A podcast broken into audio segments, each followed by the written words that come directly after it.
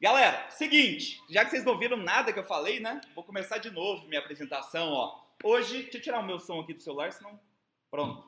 Hoje vamos falar sobre o Scientific Advertising do Claude Hopkins, né? Cara, é um livro muito foda. Ele foi escrito em 1923, um livro fininho. Eu falei assim, nossa, esse livro vai ser facinho demais, melzinho na chupeta para ler, né? Gente, livro de 1923, de marketing, Cara, uma linguagem assim, conteúdo, mais conteúdo, mais conteúdo, vocês vão ficar loucos, né? Essa live aqui, ela é única, ela não tem parte 1 e 2, tá? Então, boas notícias para vocês. E é isso, galera, ó. Já vou começar, só tô esperando aqui o Boltinho, que é o meu note, ficar com os comentários ali para ele ficar lendo, né? Vocês aí, batendo aquele papo. Então, a gente começa em, eu acho que dois minutos ali, ele já tá no, tá no jeito. Não quero enrolar, não, sabe por quê? 8 e meia, não é? 8 e meia tem semifinal, meu São Paulo, né? Se você está assistindo o replay dessa live, inclusive, você está vendo depois, no momento do futuro aí, você já sabe que meu São Paulo foi campeão paulista. Se você está vendo há um tempo, você sabe que meu São Paulo foi campeão brasileiro de 2021. Se você está vendo aí, você sabe que o São Paulo, inclusive, chegou né, no Mundial. No Mundial não sei se vai ganhar, não, tá? Mas vai, ser pare ali, tá? Pode anotar o que eu tô falando aí, ó. Tá gravado. Tá gravado, tá? Deixa eu ver aqui. Ah, agora foi, opa, voltou, veio, agora foi, sugestão do livro. Ó, oh, já tem uma sugestão stop ali. Que bom te ver, sim, sim, agora deu. Beleza. Está abrindo aqui, na hora que eu ver os comentários ali, eu começo. Vocês já deram joinha aí, gente? Temos 32 pessoas ao vivo. Coloca o joinha aí pro papai. 36. Aí, galera, agora podemos começar. Vou até desligar minha internet aqui, ó, desse. Pronto. Estou vendo vocês ali. Qualquer coisa que vocês quiserem digitar, estou lendo os comentários. Então vamos lá, galera. Scientific Advertising. Primeira coisa que eu quero falar para vocês sobre esse livro, né? Você tem que entender o contexto histórico no qual ele foi escrito, tá? Então, ó, pensa, 1923, pouco depois lá da quebra da bolsa, tal, 29, não sei o quê. Galera, esse livro, pessoal, ele foi feito numa época em que o marketing ele era feito principalmente por cupons que viam nas revistas ou nos jornais, aí você destacava, ia lá, trocava por uma amostra grátis, não sei o que, aí gostava, depois você continuava pegando, ou marketing de porta em porta, onde o cara chegava e falava assim, ó, oh, trouxe para você uma escova de dente, pode escolher dentre essas 44 opções aqui qual que você quer, né? Aí a pessoa olhava, ela tinha uma família, ela via uma e falava, ah, vou levar essas outras.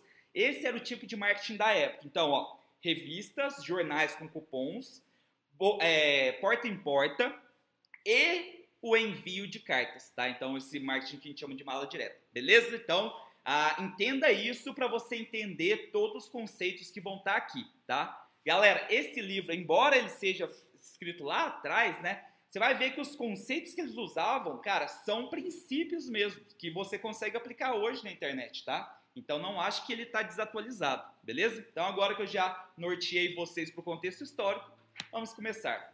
Capítulo 1 dele, como as leis do marketing são estabelecidas. Ó, vamos lá, galera. Princípios versus opiniões. Esse foi o livro que deu origem ao marketing científico. O que, que era isso, basicamente? Antes, né? O pessoal fazia as coisas tipo assim, não, eu acho que um anúncio assim, assim, assado vai ficar massa demais, hein? Vai ser da hora, né? Cara, lá e fazia, né? Não media igual a gente faz hoje, né? Hoje a gente baseia, por exemplo, os nossos resultados, as nossas coisas, mediante os números, né? Todo mundo faz isso. Quando você está anunciando no Facebook, você vai ver qual anúncio está performando melhor, qual está dando mais conversão, né? Na época antes disso, antes desse livro aqui, o pessoal fazia muito no achismo, né? Ele até chama de guesswork. Galera, tipo assim, achava alguma coisa e fazia, né? Aqui marcou o, o ponto final, falou assim, cara, daqui para frente tudo tem que ser medido e o foco é a venda. Não tem marketing de entretenimento, marketing de só fazer um brandingzinho nem nada não. Para o Claude Hopkins, o marketing tinha que ter, você fazer uma campanha, você tinha que ter clareza se ela deu ROI ou não, tá? Então é muito parecido com o que a gente faz no Facebook hoje. Então marcou essa essa transição aí, ó. Frase dele: Nós testamos um método contra vários outros uma vez que esse método sempre sai vencedor, ele se torna um princípio fixo para nós, tá? Galera, aqui uma coisa que ele focou que é, que é engraçado você pensar, né? Tipo assim, 1% de diferença é muito, tá? É muito em dinheiro. Vou te citar até coisas menores. Cara, quando a gente está fazendo, por exemplo, a validação de algum produto, né? No momento só de validação, eu não capturo ainda e tal, estou validando ali se minha oferta está legal e tal, eu mando o tráfego direto para a página de vendas e procuro até um ticket de 500 reais ali, né? Uma venda a cada 200 cliques, ou seja, 0,5% de conversão.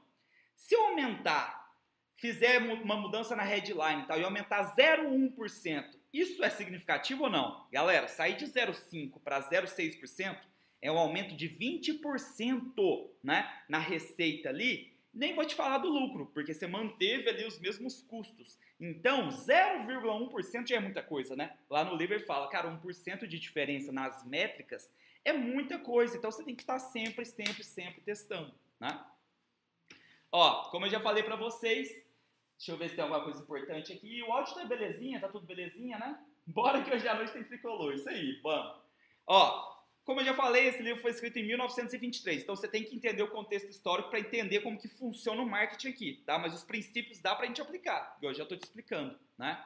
Galera, uma coisa que ele bate muito na tecla, e isso é importante para a gente também, muita gente no marketing fica preocupada em ter um CTR alto, usar uma isca para um lançamento, não sei o que, não sei o que, mas muitas das vezes você usa um clickbaitzão aqui, mas que lá na frente não gera a venda, né? Basicamente o que ele fala é, cara, você não precisa ficar analisando tudo não. Tipo assim, se você olhar o que interessa, que é quanto está custando cada venda para aquela campanha, é isso que manda e é isso que te fala qual foi o vencedor dos seus testes. O Claude Hopkins para mim é o criador do teste AB, porque o cara ama simplesmente dar esse conceito. Em 1923 ele já fazia, né? Teste, teste, teste. Ah, esse ganhou? Esse agora é o novo suporte. Vamos testar em relação a esse. Opa, esse aqui bateu ele. Vamos testar de novo, né? Ó, anúncios antes. Antes desse livro, ou um pouco antes, né, o pessoal se baseava muito em loteria, em achismo. Os caras se achavam foda, né? Ia lá e criavam campanha. Mas, cara, não sei vocês, mas comigo já aconteceu demais eu quebrar a cara. Eu criar uma campanha que fala assim, não, que que é isso? Tô rico, né, com essa campanha aqui. Não dá em nada, entendeu? Era basicamente isso. Só que antigamente os caras não mediam ele ia fazer isso e ia falar, nó, que campanha linda, que negócio bonito. Não é isso que converte, né? Ó, para compreender melhor esse tipo de marketing de envio por correios, vamos mostrar alguns exemplos incríveis, tanto antigos quanto atuais. Galera, para contextualizar vocês, tá? Desse marketing de mala direta e tal, de envio por correio, não sei o quê, eu peguei vários exemplos atuais, né, que são engraçados nos Estados Unidos, galera. Deixa eu falar um negócio para vocês lá ainda usa muito esse esquema de dar cupomzinhos. Então eu lembro 2013, né? Eu morei lá nos Estados Unidos, aí eu fui estudar na Arizona State University lá, né? Fui ficar lá, fiquei um semestre nessa universidade. Aí quando a gente chegou, a gente ganhava uns livrinhos, um monte de coisa, e vinha um monte de cupom de lojas te oferecendo, corta aqui e usa no lugar tal, usa no lugar tal. Ter o cupom é, é importante, não só você falar, né? Vai lá e fala, blá blá. Não, ter o cupom te faz lembrar, ele vai falar um pouco sobre isso, né? E aí, é, cara, os Estados Unidos usa isso até hoje, funciona muito bem, né? Aí eu peguei alguns exemplos aqui, alguns bem legais, para dar uns insights para vocês, né? O tanto que a gente pode pensar um pouquinho fora da caixinha aí, né? E fazer umas campanhas legais, não só no Facebook e tal, mas tipo assim, usar do marketing raiz também, né? Então vamos lá, ó. Essa primeira aí, olha que legal. Você manda uma carta, né? Imagina, você trabalha numa imobiliária, você é um arquiteto, um designer de interiores, a pessoa abre, tem o protótipo tridimensional de uma casa ou de um quarto. Olha o tanto que isso chama atenção. Imagina o tanto que isso deve converter. Se tivesse seu WhatsApp ali, meu amigo, nossa senhora, né? Então, ó, ao abrir a carta, ela se transforma em uma maquete tridimensional, ideal para arquitetos, imobiliárias, designers de interiores, né? Vamos para o próximo. Hope Marketing. Quem nunca?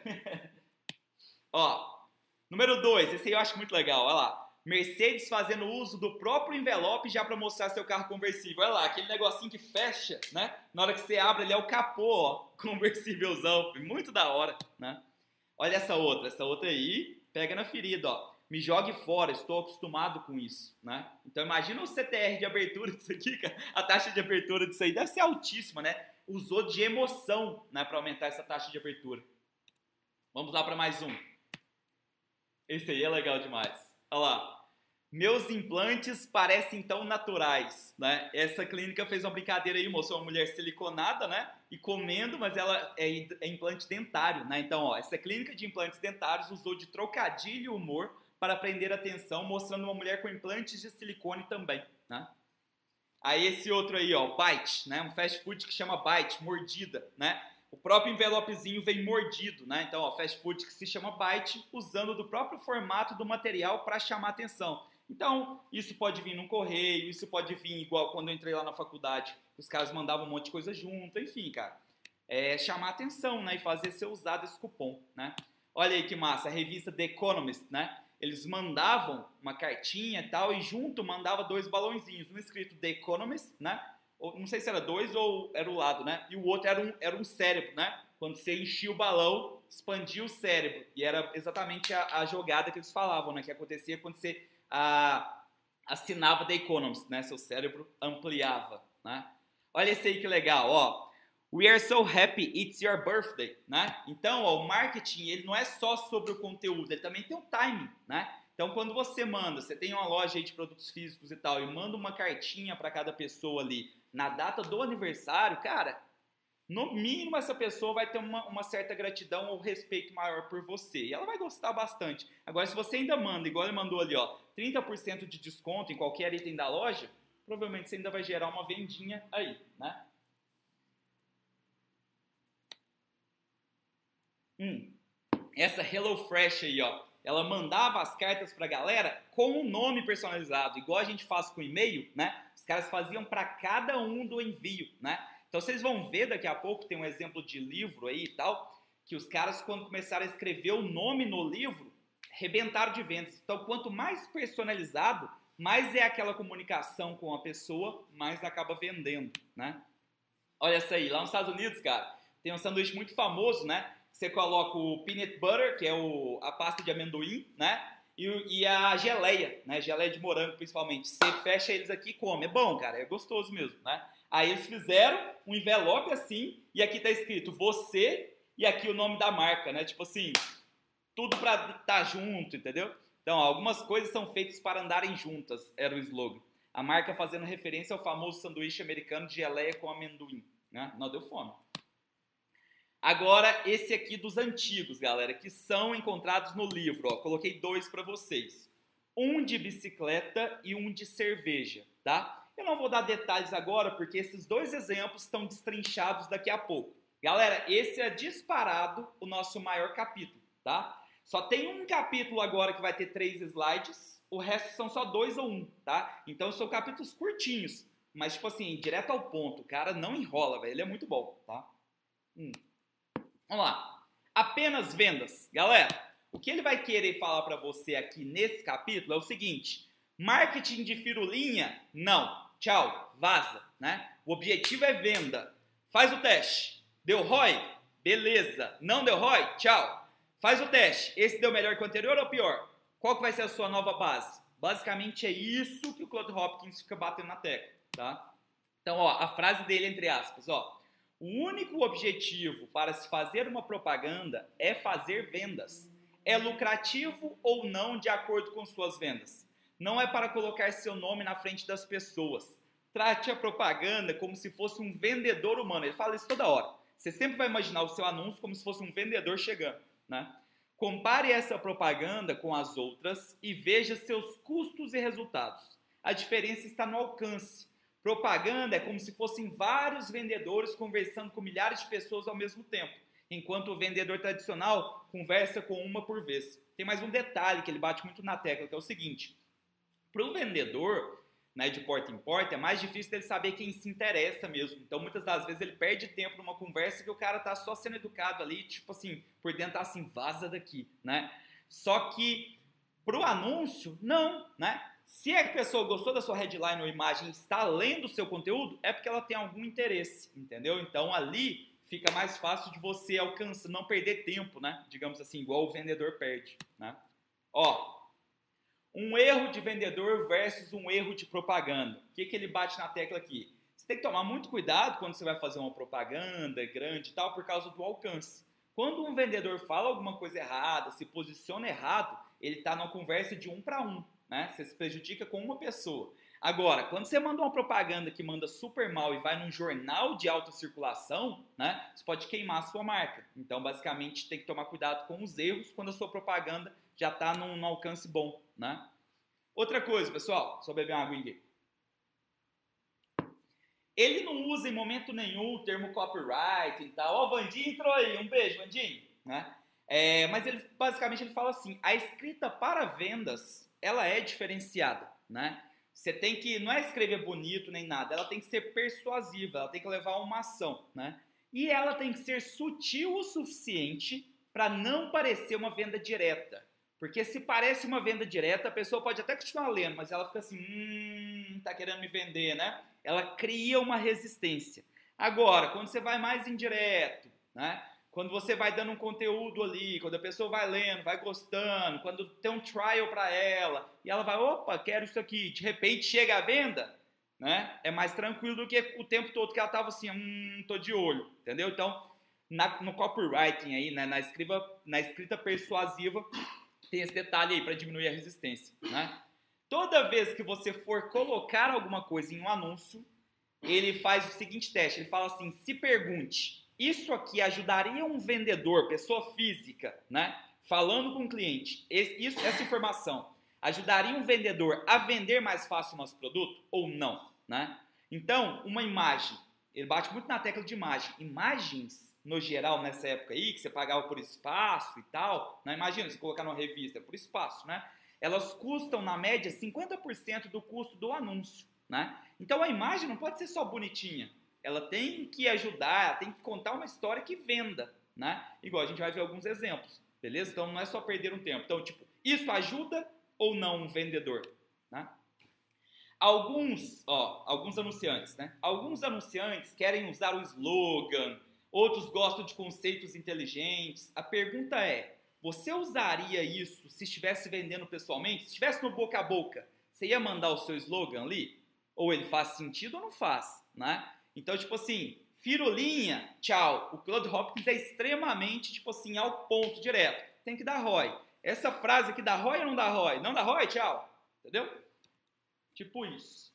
Ó, galera, qualquer dúvida vocês mandam aí. Ó, 66 pessoas, tá aumentando. Aí é um tópico né, que, ele, que ele aborda lá. Tem que ser breve a minha copy? E aí ele sempre bate na mesma tecla, né? Imagina um vendedor, pessoa física, chegando para vender para alguém, eu estou chegando para vender para o Gão, né? Eu falo, ô Gão, olha aqui o nosso livro, blá, blá, blá e blá. E fica naquele silêncio, é isso? Você vai direto ao ponto e acabou? Não, galera. Ah, você normalmente tem uma chance de falar com a pessoa. Você não pode ficar na esperança de ter uma segunda chance de falar com ela e tal, né? Não nessa época, não tinha o remarketing, né? Mas se a pessoa está te lendo ali, você tem a chance de converter ela, né? Então você tem que usar todos os argumentos, benefícios que você sabe que convertem as pessoas ali naquele momento. Quanto mais informações úteis você der, melhor, né? Inclusive ele cita que quando normalmente você dobra a quantidade de conteúdo, você mais que dobra um pouquinho as vendas, entendeu? Então, tipo assim, quanto mais conteúdo, melhor, porque um conteúdo bem feitinho, ele vai quebrando objeções, vai deixando a pessoa mais tranquila, menos resistente à compra, tá? Ó, ninguém lê anúncios por diversão, foque na ação. Então ele fala assim, cara, anúncios não são para entretenimento, não é para fazer gracinha, não é para ganhar prêmio, né? Ah, nada disso. Anúncio é para vender, né? Faz o teste AB aí, faz o teste A, B, C, D, E, F, vê qual que tá performando melhor, qual que tá dando melhor retorno e manda ver, né? Aí, outra coisa que ele fala, nessa mesma pegada, né? Um dos maiores erros dos marqueteiros, dos anunciantes aí dessa época, é que vários deles querem fazer um negócio todo artístico, todo bonito, super inteligente, um trocadilho legal. Mas isso vende ou não? Você quer aplauso ou você quer dinheiro das vendas? Entendeu? Então ele critica muito esse lado artístico que muita gente fazia de anúncios do achismo, né?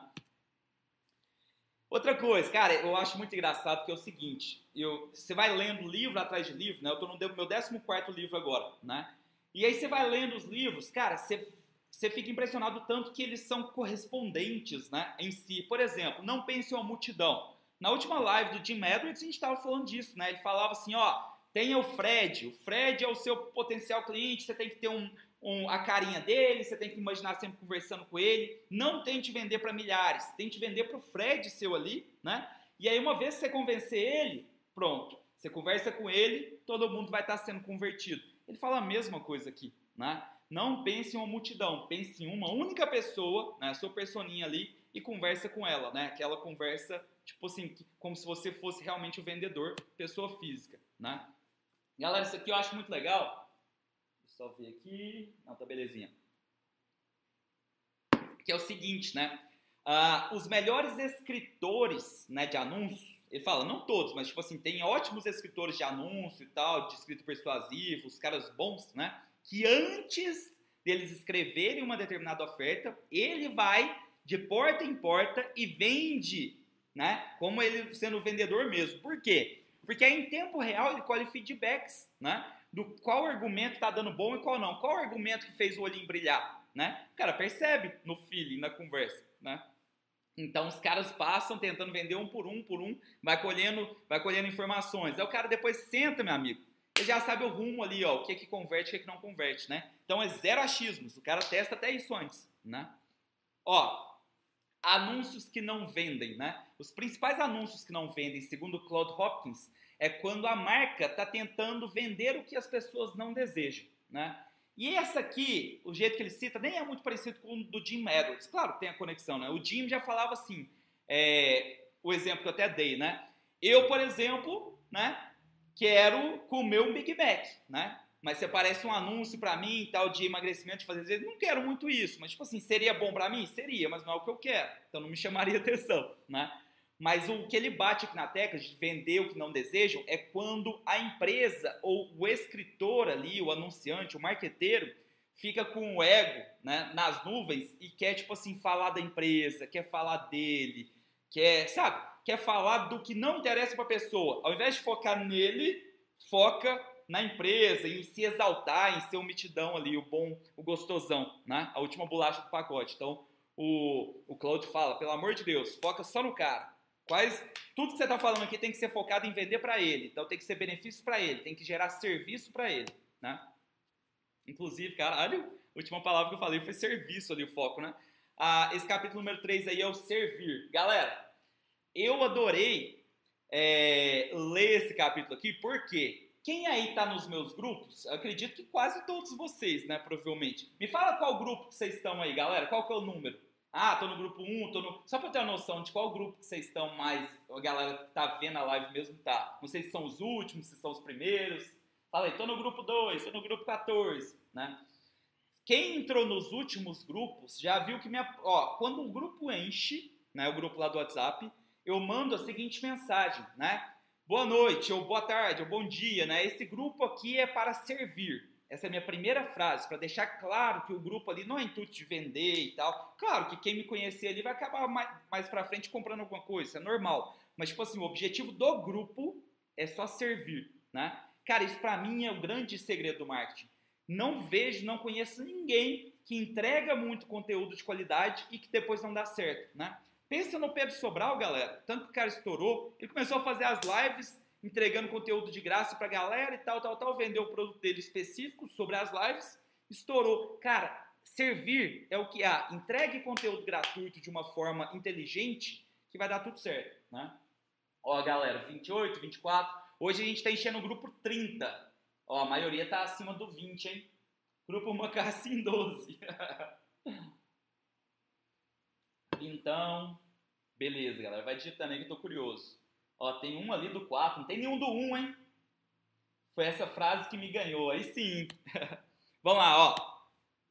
Galera, a primeira coisa que ele fala nesse capítulo, a primeira frase dele: somos todos, todos os seres humanos, somos pessoas egoístas, tá? A gente só vai ler, por exemplo, uma coisa se ela der benefícios pra gente a pessoa está cagando e andando para o lucro da sua empresa. Não tem ninguém que é bonzinho. Nossa, vou comprar isso aqui agora só para ajudar a empresa tal. Ela deve estar tá passando dificuldades nessa quarentena. Isso não existe, tá, pessoal? Somos egoístas. Se a gente tiver benefício próprio, a gente age. Sabendo disso, você evita vários erros no marketing. Então é aquele foco da pessoa, e não da marca.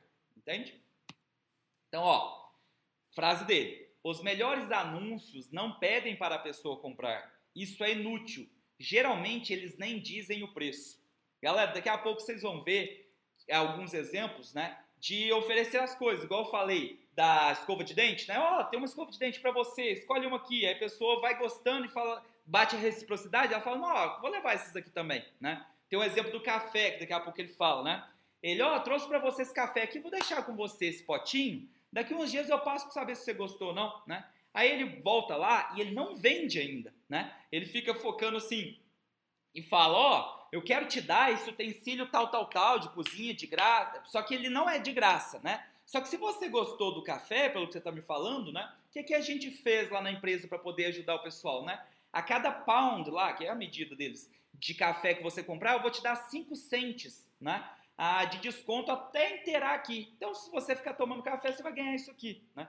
Você percebe que é tudo indireto, que é tudo serviço, você está servindo, momento algum venda, né? Então, ó, anúncios, né, bons, tem que servir, né?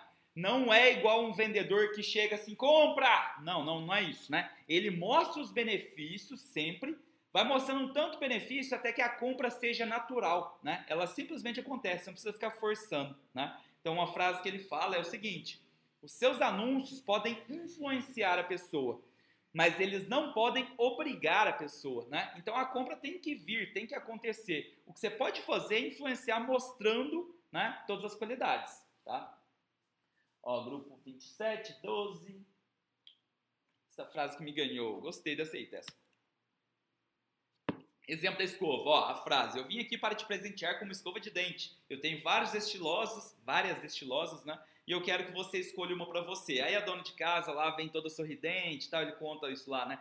E aí ela começa a conversar, ela vê 44 modelos, ela vê uns que ela gosta, vê uns de criança, enfim, ela tem mais pessoas na casa, bate a reciprocidade e o cara sai de lá com uma oferta. Né? Basicamente isso. Exemplo do café, né? Aceite esse pacote e experimente. Eu voltarei em alguns dias para saber se você gostou. Aí depois ele volta e não faz a venda, faz aquela coisa indireta, né? Dele comprando café para ganhar o um negócio lá. Tipo assim, ah, vou te dar essa panela aqui, né? Exemplo da furadeira, isso aqui eu achei genial, né? O cara criou a furadeira e estava com muita dificuldade de vender nos anúncios, né? Então imagina, você nunca viu uma furadeira funcionar, 1929, né? Aí você vê um anúncio lá falando o que é uma furadeira e tal, mas você não tem vídeo nem nada, né? E o cara não estava conseguindo vender, porque provavelmente era caro também, né, quando foi lançado. Imagina aí. Aí o que, que ele fez, né? Ele começou a anunciar só o seguinte: teste por uma semana de graça. Só nos peça aqui, ó, destaque esse cupom, ou nos mande pelo correio, ou vá na loja local, blá blá blá, e pega um fradeiro para você testar por uma semana de graça, né? Galera, sabe o que, que acontecia com isso? A cada 10 pessoas que faziam esse teste, 9 compravam a furadeira. Olha que teste louco, né? Você simplesmente deixa lá, ó, galera, ó, pode usar aqui, ó, por, por uma semana de boa, né? 90% acabavam comprando, né? Muito doido. Então, ó, cigarro. Olha a técnica dos caras.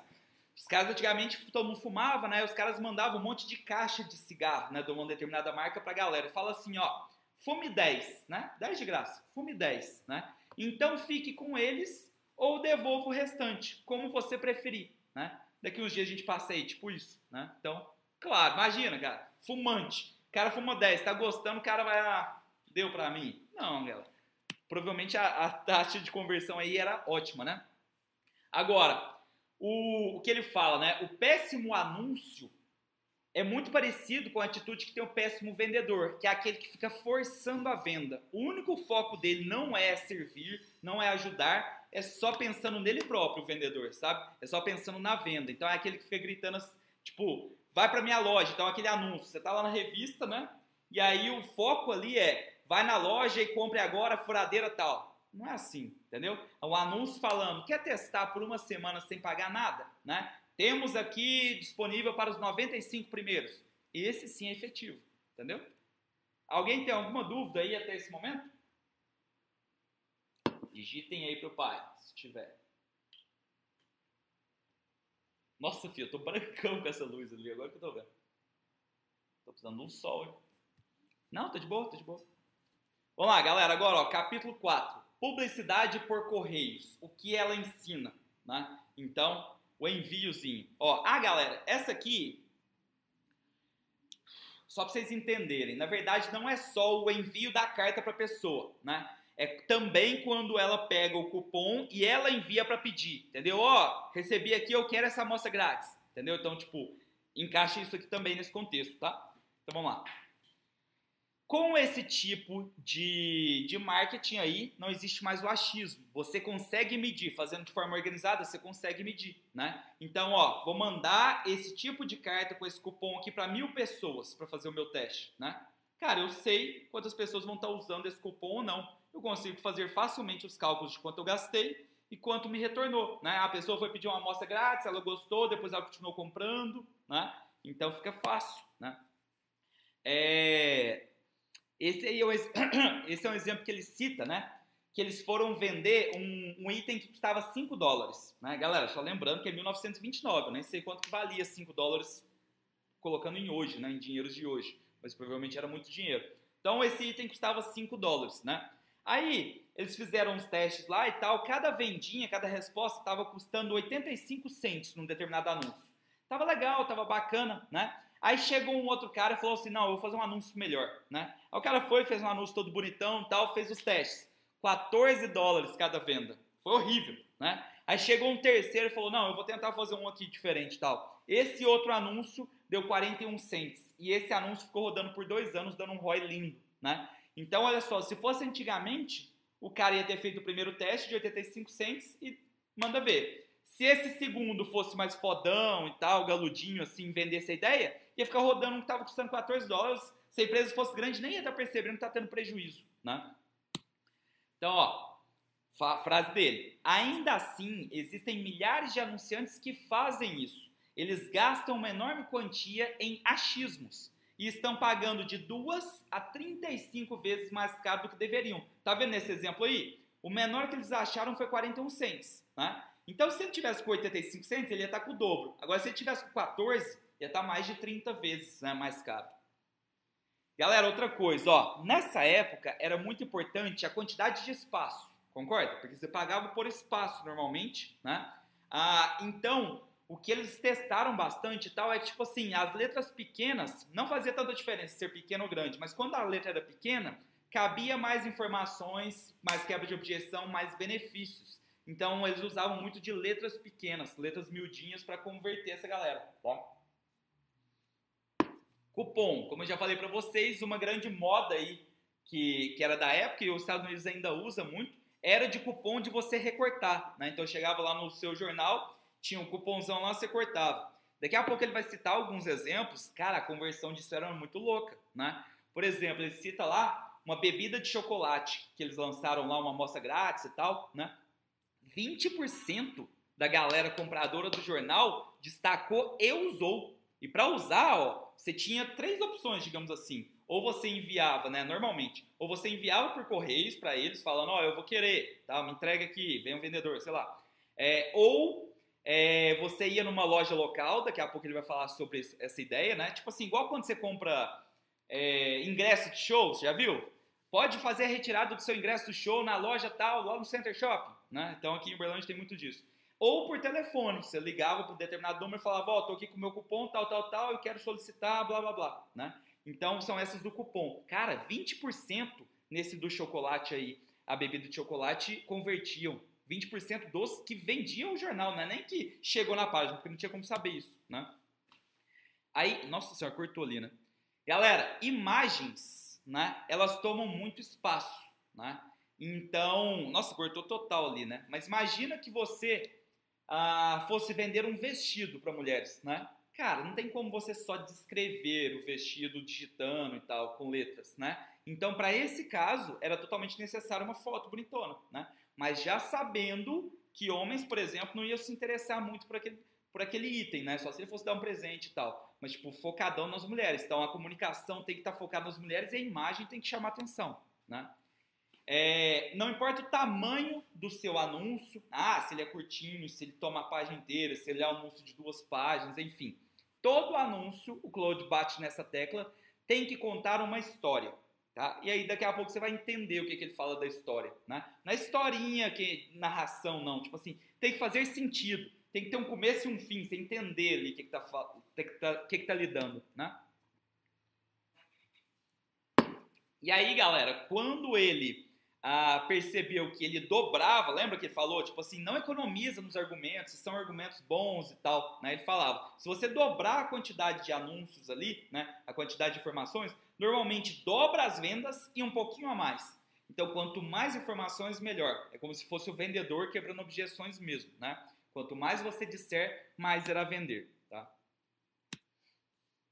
Vamos lá, frase dele. Por vários anos, eles compararam anúncios. E esse anúncio que você vê, você vai ver já já, é o resultado final de Japô, de todos os experimentos. Veja a imagem, headline, economia de espaço, tamanho da letra.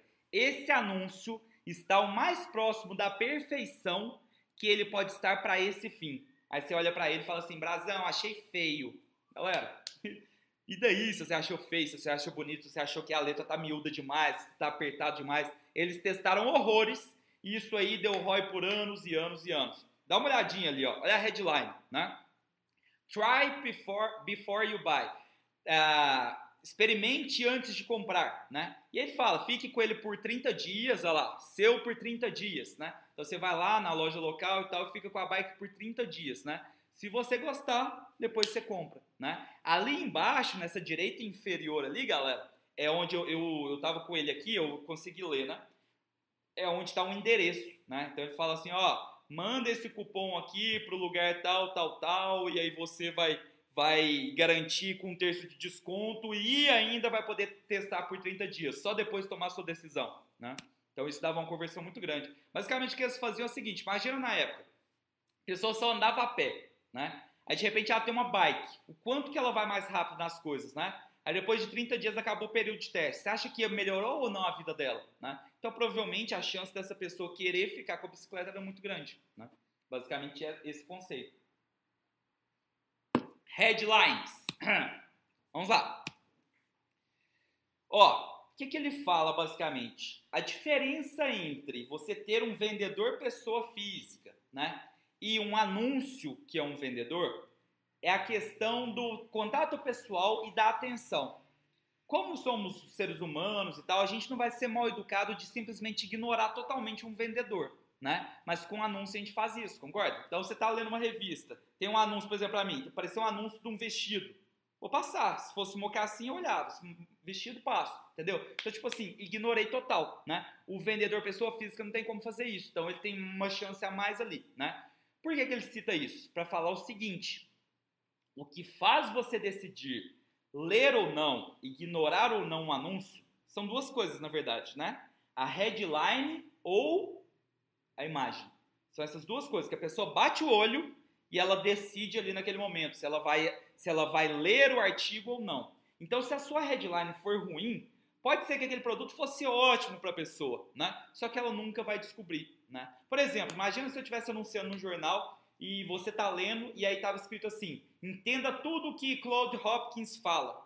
Talvez você nunca tinha ouvido falar nele, você não ia nem saber que ali aquela informação era importantíssima para você. Agora, se tivesse uma headline, aprenda o que um dos mestres do marketing é, da gringa escreveu em 1923 e é os fundamentos do marketing, blá blá blá. Você bate o olho, você mexe com marketing, vendas online e tal, você, opa, aí você lê.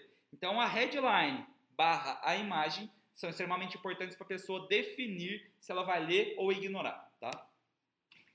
Headline, ela tem que ser muito bem usada, e o Jim Edwards também fala isso, para tanto atrair os corretos quanto repelir os errados, né? Muitas das vezes. Por quê? Quando a sua headline ela foca em algo bem específico, né? As pessoas certas que são compradores que vão ler, né? Agora, quando você tenta usar uma headline um pouco mais ampla, você vai ver que quanto mais nichado, melhor, né?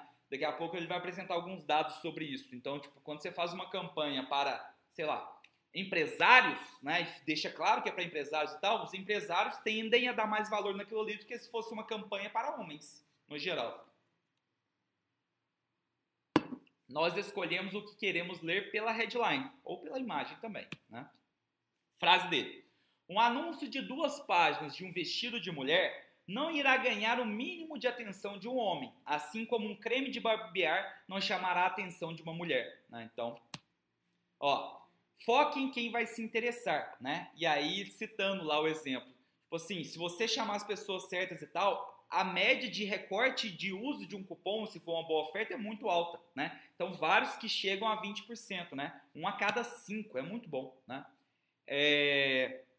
Ah, tá. A pergunta que eu faço para vocês é: algum de vocês, por exemplo, está lendo uma revista e você, por obrigação, vai ficar entediado lendo alguma parte ali que você não gosta? Você simplesmente pula. Então, quando você está numa revista, está no jornal e tal, se é entediante, se não tem a menor graça, se não chama atenção, tchau. Então, sua headline tem que despertar aquela coisa, né? Inclusive, se eu não me engano, o capítulo 6 chama psicologia e tal, né? Ele vai falar que um dos aspectos mais importantes é a curiosidade. A gente sabe disso, né? O Jim Edwards bateu muito nessa tecla, enfim. Nos anúncios a gente tem que despertar a curiosidade, né? Deixa eu ver ali. A live vai ficar salva? Vai sim, meu querido. Headline ou imagem não contar nunca saberão. Então, basicamente, é aquilo que eu falei, não é? Se a minha headline estivesse falando só de Claude Hopkins, talvez você tinha pulado e você não ia saber que o conteúdo era muito valioso para você, né? Então, a minha headline tinha que deixar claro que era para quem é de marketing, quem é de vendas, que eu ensinar as bases, né? Ó, galera, ele cita que não é incomum, isso também a gente já sabe, né? Estudando todo mundo aí, que ao você deixar o texto fixo, a imagem fixa e mudar só a headline, os resultados pularem, é, aumentarem 5, 10 vezes, só uma mudança de headline. E normalmente essa mudança de headline normalmente está em mudar de foco na empresa ou foco no vendedor aqui para o foco na pessoa. Entendeu? Vamos lá. Frase dele. Nós usamos uma grande variedade de anúncios. Se nós estivermos anunciando em 20 revistas, nós usaremos 20 anúncios diferentes. Galera, primeira coisa, aqui tem alguns motivos. Primeiro motivo, teste. Né? Então, se tem um cupom diferente, se tem um anúncio diferente, ele sabe qual que está convertendo cada um. Segundo motivo, cada revista tem o seu público-alvo, digamos assim, né? A comunicação não tem que ser a mesma. Eu acho isso muito interessante, porque normalmente no marketing, aí, muita gente que usa de interesses, por exemplo, no Facebook, o cara cria uma headline, né? Vamos supor, você está vendendo alguma coisa de para emagrecimento, né? E aí o cara cria uma headline e para um interesse de dieta cetogênica e para um interesse em quem faz zumba, por exemplo, o cara usa a mesma headline, né? Quando na verdade, o que se você pensar bem, né, seria interessante você tentar adaptar, fazer testes para comunicar com aquela pessoa sobre o que ela gosta. Cada pessoa tem um, né, um detalhe ali que ela gosta mais, então tenta adaptar aquela sua mensagem. Basicamente isso que ele está falando, tá? É basicamente para você tomar uma decisão se você vai ler ou não, então é a headline ou imagem. Se você gostou, você lê. Se você achou sem graça, você pula. Né? Basicamente isso. Vamos lá, capítulo 6. Eu acho que a partir de agora, galera. Ah, ah, não. Só esse agora que são três slides, tá? O resto é um ou dois slides. A maioria é um. Então agora é pauleira. Todo livro meu, vocês vão perceber, toda live minha é assim. Começa devagar porque eu já dou todo o norte. Dou muito spoiler, né? Aí depois eu vou nas minúcias, entendeu? Coisa que ainda não foi falada, tô só relembrando, tá? Então vamos lá. A psicologia, basicamente, ela é composta por princípios fixos, né? Uma vez que você aprendeu eles, você não tem que ficar estudando eles de novo, porque eles não vão mudar, né? Então, se você entender que, por exemplo, a escassez age muito bem com o ser humano, faz ele agir, cara, pronto. A escassez, isso não vai mudar com o ser humano, né? Frase dele. A curiosidade é um dos incentivos humanos mais poderosos. Usamos dela em tudo o que podemos. Galera, curiosidade é o bicho pegando, né? Essa aqui eu curti demais a explicação dele, né? Ele falou tipo assim, ele tá falando dos americanos, né? Mas serve para qualquer pessoa, né? Os americanos não gostam de barga, é, eles não gostam de coisas baratas, né? Eles gostam de coisas caras, ele gosta de sentir que ele tem o poder de ter aquela roupa boa, de se alimentar bem e tal, mas que naquele momento tá uma barganha, tá com desconto, tá baratinho naquele momento, entendeu? Mas o produto é bom.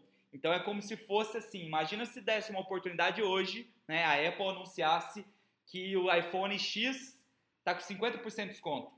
Entendeu? Tipo assim, promoção louca, não sei o que, não sei o que. Aí, cara, a galera gosta da Apple, vê ela como um high ticket, um produto muito bom tal. Só que aí tem uma barganha, tem um, um negócio mais barato, galera ia comprar rodo, entendeu? É basicamente essa a ideia, né? Ele, ele cita o um exemplo, né, que era o seguinte, tava tendo lá no museu, não sei o que, tinha um quadro lá, massa, né? Aí a galera passava nele, normal, nada de interessante. Aí mais pra frente, falava que aquele quadro custava 750 mil dólares naquela época. Imagina, 750 mil dólares. A galera toda voltava e ia olhar o quadro agora com super interesse em saber detalhes do quadro e tal. Então o pessoal dá muito valor em coisas caras. Bateu o olho, viu que a coisa é cara, você já vê com bons olhos normalmente, né? Caso do chapéu, né? Uma loja anunciou naquela época um chapéu lá no jornal e tal que custava mil dólares. A loja quase não aguentou de tanta mulher que foi lá, né? Para ver o bendito do chapéu pessoalmente, né? O chapéu custava mil dólares. Frase dele: Quando nós anunciamos uma fórmula, dizemos, não adianta só falar assim, nossa, nós, essa fórmula é muito boa, pagamos caro por ela, levamos tempo para fazer ela. Não, a gente fala assim, nós pagamos mais de 100 mil dólares em testes ou mais de 100 mil dólares em consultorias até chegar nessa forma. Quando você fala isso, o pessoal dá mais valor, porque o pessoal dá valor em coisas que custam caro e que são específicas, tá? Daqui a pouco tem um capítulo só sobre isso, tá? Outra estratégia psicológica que funciona muito bem, né?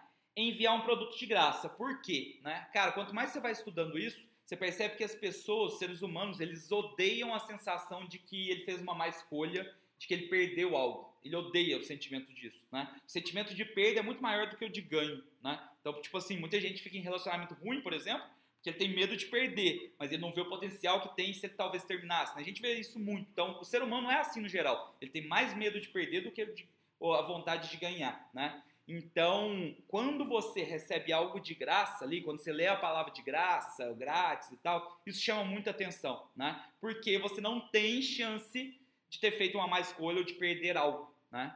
Então, de graça, cara, é gritante a diferença de você cobrar um centavo ou fazer algo de graça, tá?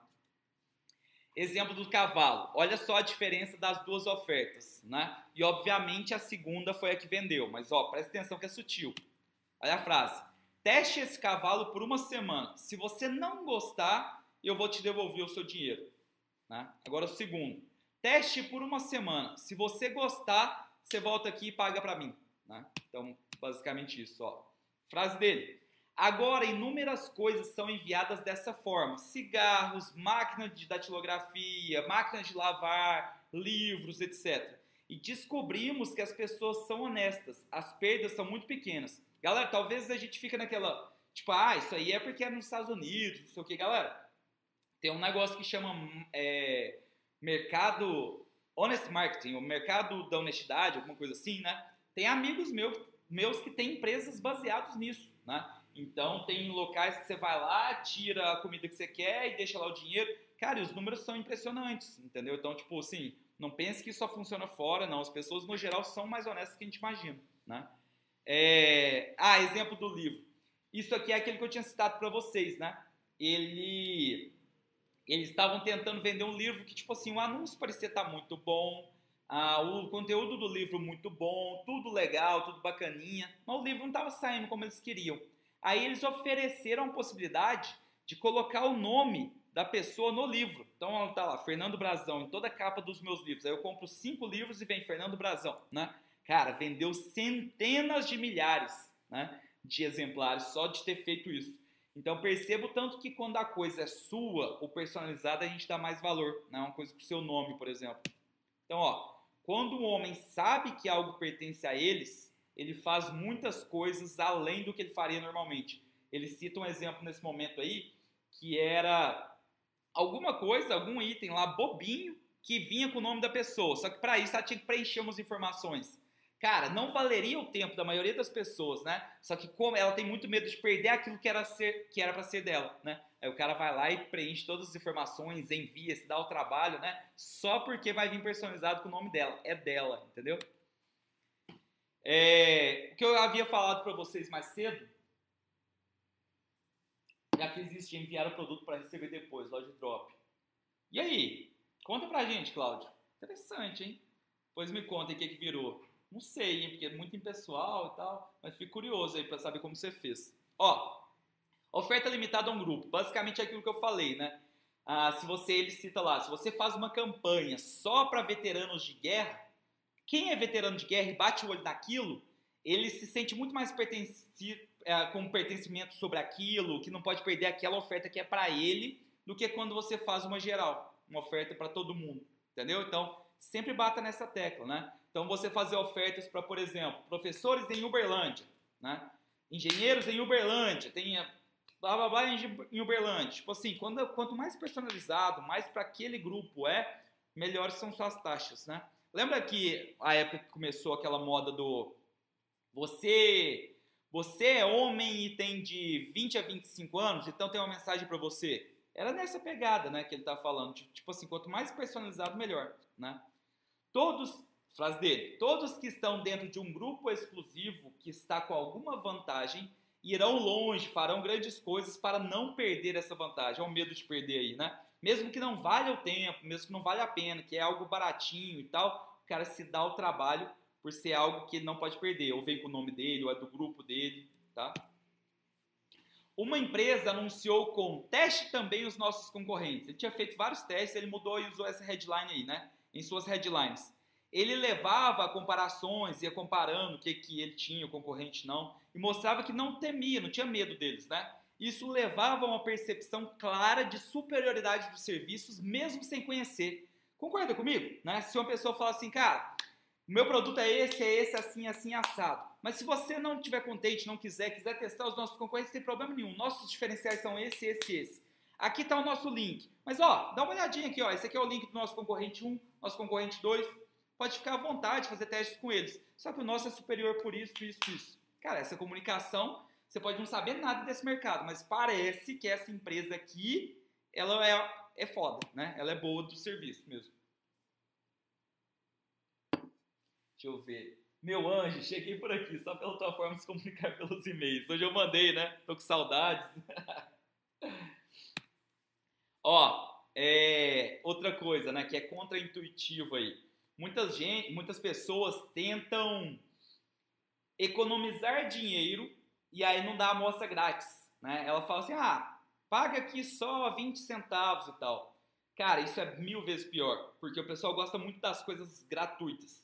E aí você perde uma grande oportunidade, que é usar a palavra grátis nos seus anúncios.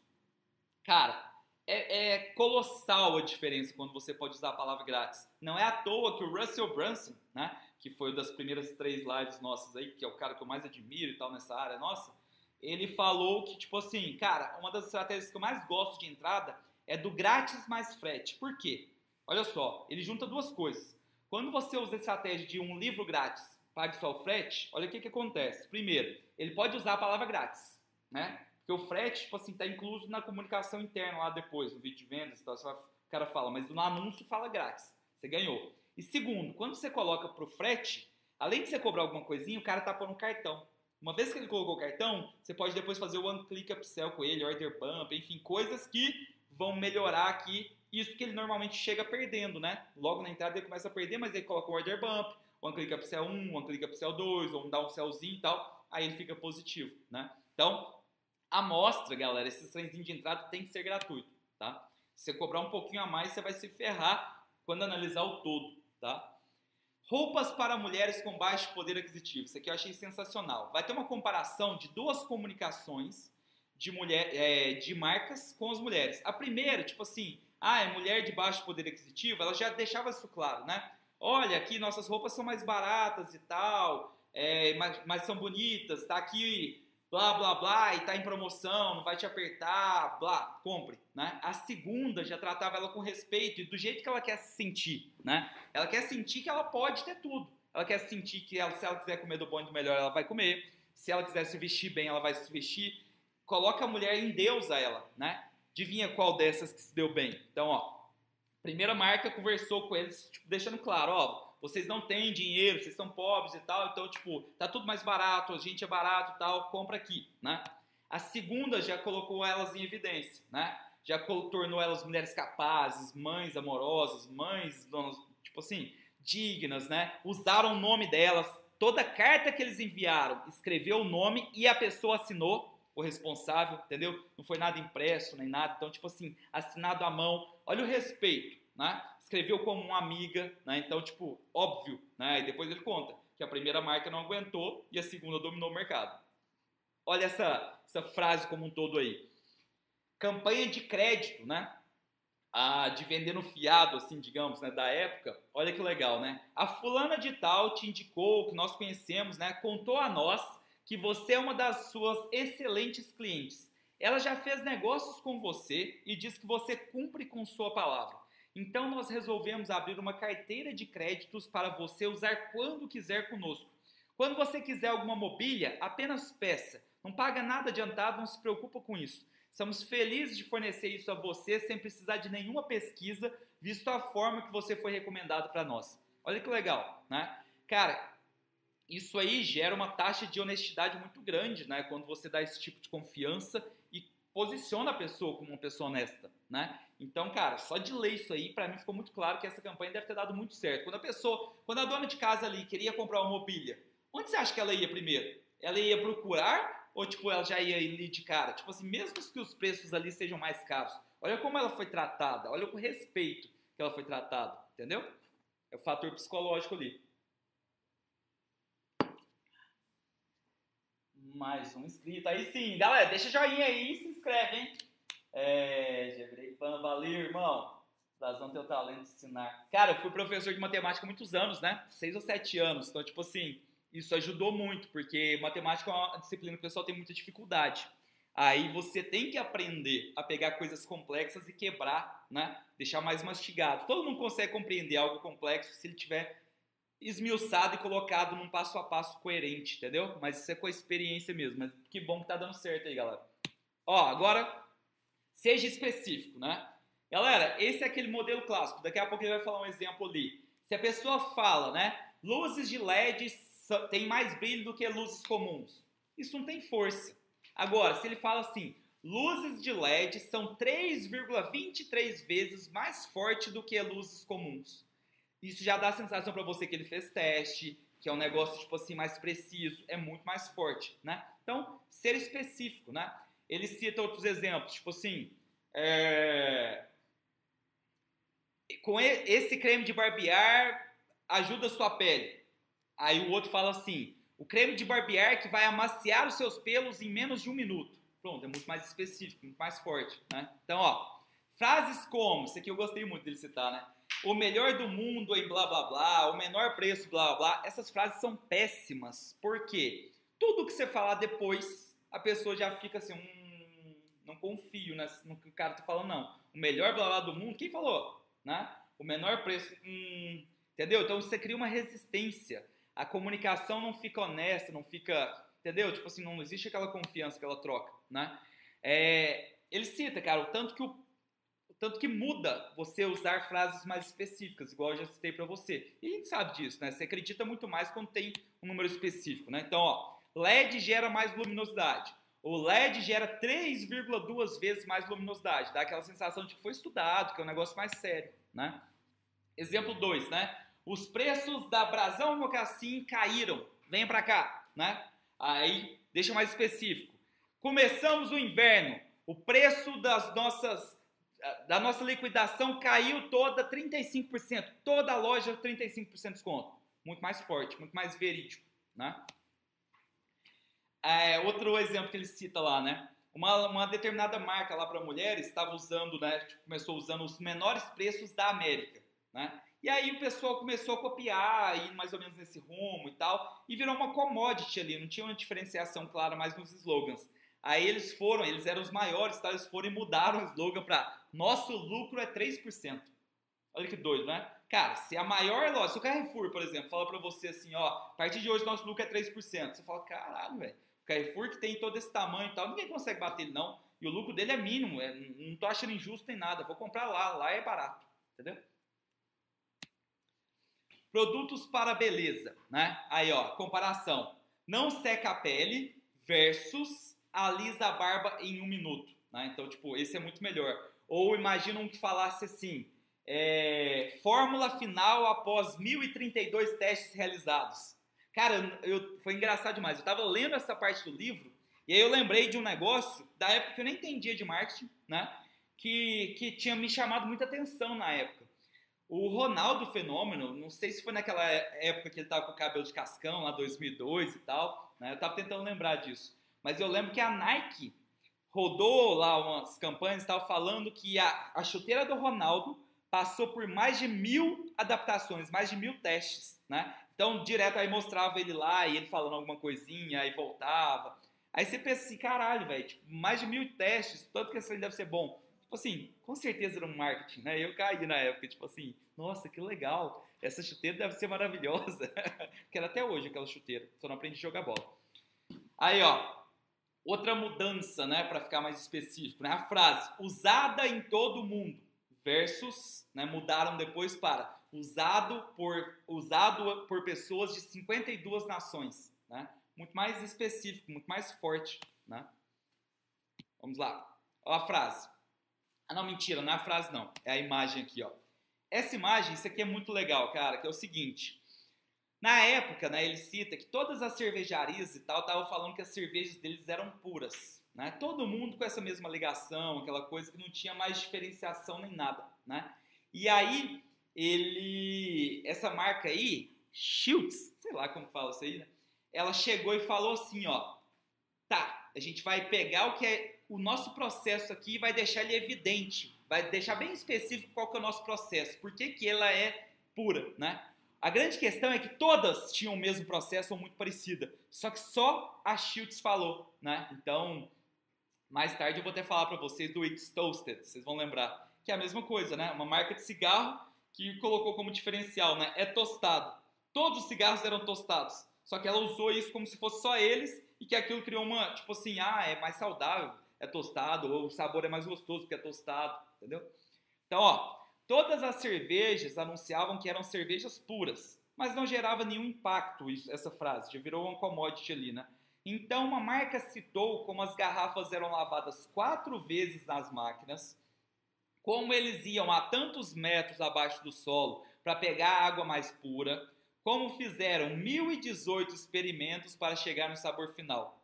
O interessante é que todas as marcas de cerveja tinham processos muito similares, mas somente essa citou tudo isso, deixou específico e deixou claro para o pessoal, entendeu? Aí o pessoal, você nem precisa falar que ela é tipo assim, é a mais pura. Olha isso, olha tudo que os caras fazem, entendeu? Deixa eu ler ali. Ah... Como calcula a porcentagem? Só queria ver se o professor de matemática é bom mesmo. Grande lance, né? Falar de tempo. Saiba como ler livro em dois dias. E ser mais específico ainda, livro, leia cinco livros em dois dias. E ainda quebra de objeção depois. Tipo assim, leia, aprenda como ler, aprenda um método inusitado ah, para ler cinco livros em dois dias sem ter que dormir menos. Sei lá, sabe? Então, Dá pra fazer umas headlines massa. Inclusive, galera, eu acho que foi na última live, né? Mas enfim, foi no do copy... Não, mentira, foi na penúltima, né? É, o Copywriting Secret você teve duas lives, né? Então essa é a live 8, foi a live 06, tá? Tem uma parte lá, inclusive eu fixei um comentário do cara lá que tipo, te ensina 10 formatos de você criar headlines, tá? Tipo essa que eu falei agora pra você. Tipo assim, facinho, só seguir o padrão, muito bom. Então vamos lá, conte sua história completa. Galera, é o seguinte, né? Ah, aqui, quando ele cita a palavra história, não é historinha, entendeu? É tipo assim, mensagem. Faça uma mensagem completa, nem que seja uma imagem só, que essa imagem seja completa, né? E ele cita mais, tem alguma, alguns nomes de marca que já são uma história completa, né? Então eu lembro lá quando eu morava nos Estados Unidos tinha o Five Minute Rice, né? Que era o arroz que ficava pronto em 5 minutos. Cara, o nome dele é um anúncio. Pensa pra você ver. Five Minute Rice. Porra, eu passei, eu olhei, eu, que, eu quero, filho. Eu tinha, eu fazia estágio na época, eu tinha meia hora de almoço e eu cozinhava, né? Tipo assim, era lá no próprio campus, né? Aí eu vinha, fazia o arroz, fazia um purê, que era vinha um pozinho, eu só colocava na água, manteiga, tacava o purê, eu me empolgo nas histórias da galera, e fritava um bife, meia hora, filho. pensa, saía correndo ali, ó, comia em cinco minutinhos e voltava. Então, five minute rice pra mim era top, né? Senão eu tinha que ficar tinha que ir à noite fazer um arrozão e depois só esquentar. Não é a mesma coisa. Hum. Galera, lembra do Jim Edwards que ele fala assim, a propósito, né? Aí ele fala, ó, toda vez que você der algum conteúdo e tal, se tiver brechas, né? Cita algum produto seu e tal, porque alguma pessoa pode se interessar. Eu falei, ó, aqui eu vou usar o exemplo, né? Igual o Jim e o, e o Russell fazem, né? Vou citar para vocês isso aqui. Ah, é o seguinte, galera, quando você for fazer uma comunicação, basicamente o que o Claudio está falando aqui é assim, cara, pode ser a única vez que você vai ter a chance de comunicar com essa pessoa. Ela pode até depois ser atingida pelo seu anúncio de novo, mas como ela já viu que é daquela marca e tal, ela não lê, aquela headline não pega mais ela. Então talvez você só tenha uma chance de converter ela. Então se você só tem uma chance, cara, todos os benefícios que você sabe que convertem, você tem que citar. Porque algumas pessoas são convertidas pelo exemplo tal, outras são convertidas por esse benefício aqui, outras por esse terceiro benefício. Se você citou só dois dos três grandes benefícios, cara, uma galera aqui, pode ser 15% das pessoas, acabaram não convertendo e poderiam, porque se ele soubesse que tem isso aqui, ele ia querer, entendeu? Como assim, Brasão? Não entendi. Olha o, o exemplo do meu combo, combão do Brasão, né? Várias das pessoas que estão lá, né, elas entraram porque elas queriam entrar no grupo de network. Momento pitch, do qual hoje temos 132 pessoas, das quais 90 já venderam pelo menos um milhão online. É o melhor grupo de network do Brasil, ponto final, tá? A gente estava vendo, a gente já faturou mais de um bilhão juntos, tem cinco caras lá de nove dígitos. Vem pro Combão do Brasão, ele custa 6 mil ao ano, vem, vem com a gente, né? Outras pessoas estão lá pro lançamento brasoniano, né? Que é aquele mesmo lançamento que a gente no dia 21 de janeiro bateu o recorde histórico do maior número de vendas em um dia da história da Monetize. Ninguém nunca vendeu tanto na Monetize um dia como a gente fez naquele dia 21 de janeiro. E eu mostro o passo a passo de fazer esse lançamento brasiliano, que é bem diferenciado, enfim, ele diminui seus riscos fluxo de caixa, tal, tal, tal. Já outras pessoas vieram para ele porque se interessaram nas calls de funis de vendas, né? Call mensal. Então o cara gosta quando eu explico funis, né? Nessas calls eu já ensinei funil de infoproduto completo, funil de dropshipping completo, funil de encapsulados, funil de e-commerce, o funil recorde de lançamento, enfim, o meu funil próprio. Então, algumas pessoas vêm por isso. E outras pessoas só compram porque ela tem direito a ter o acesso exclusivo comigo no WhatsApp. Então, ela quer saber, Brazão, qual mocassim eu uso hoje? Ela manda lá e eu falo, opa, é o preto, black mocassim, entendeu? Então, galera, ó, ali tem quatro grandes benefícios. Tem outras coisas também, mas esses quatro são os que mais convertem. Deixa eu só tirar aqui. Né? Se eu falasse num anúncio só dois, a galera que é focada nisso aqui, por exemplo, no cito lançamento brasiliano, galera que é de lançamento é o que mais ia querer, entendeu? Então, tipo, você tem só uma chance de falar com as pessoas, use essa chance, não deixe um benefício para depois. Curtiram aí? Momento pitch? que massa, depois vou lá. Ó, frase dele. Omita algum benefício e uma certa porcentagem perderá o fato que os convenceria a comprar. Então, cite todos os benefícios, você sabe que converte, tá?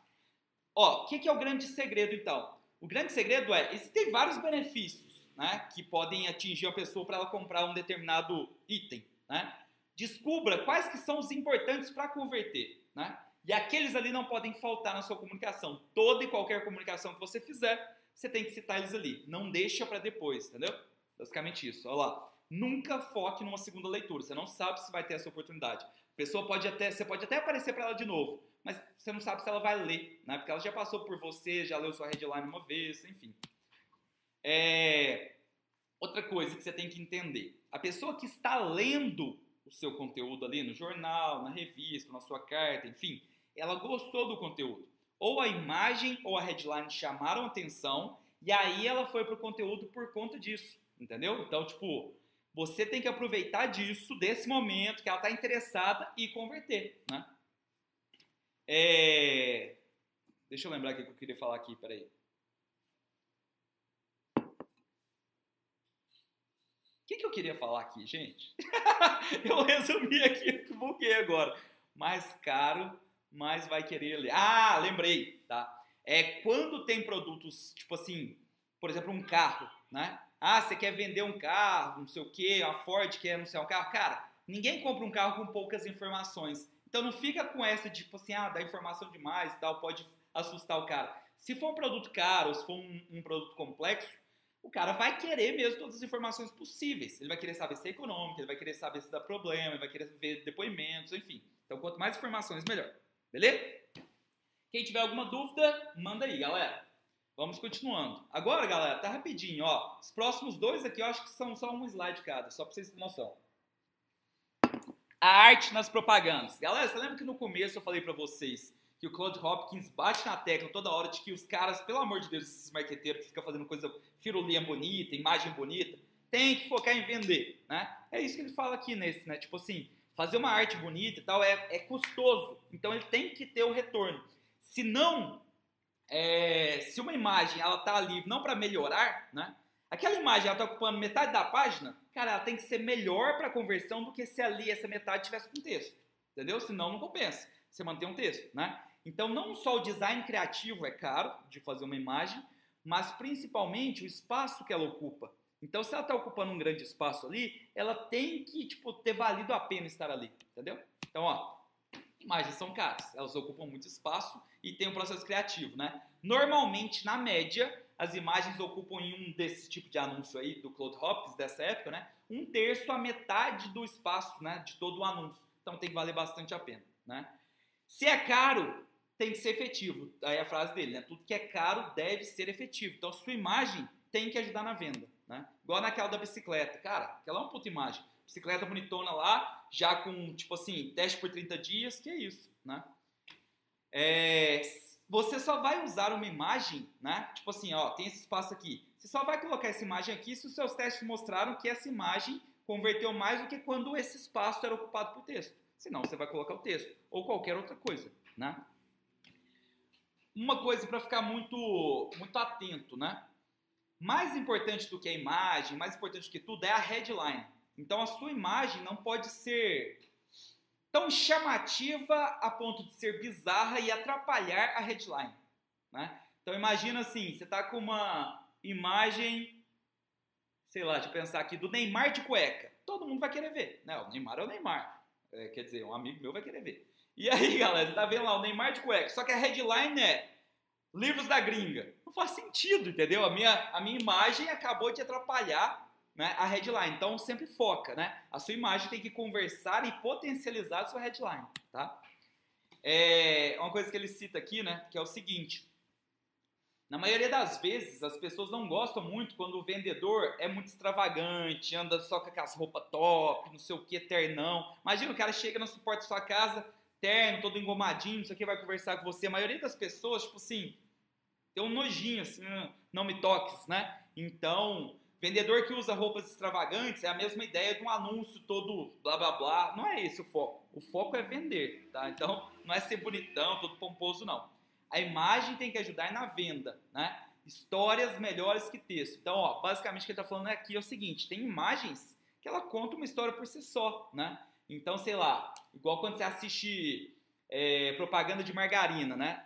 A família toda feliz lá no café da manhã. Cara, essa imagem é uma história, né? Margarina, quali para uma vida em família mais feliz de manhã. Acabei de inventar aqui, mas tipo assim, é a imagem, conta uma história muito boa, né? Tem alguma dúvida aí, meu povo? Vai digitando. Vamos continuando. Quanto tempo já tem de live, hein? Vamos lá. Agora o capítulo 10 são sobre coisas muito caras. Então as coisas aleatórias aí, né? Esse é só um slide também, rapidão, tá?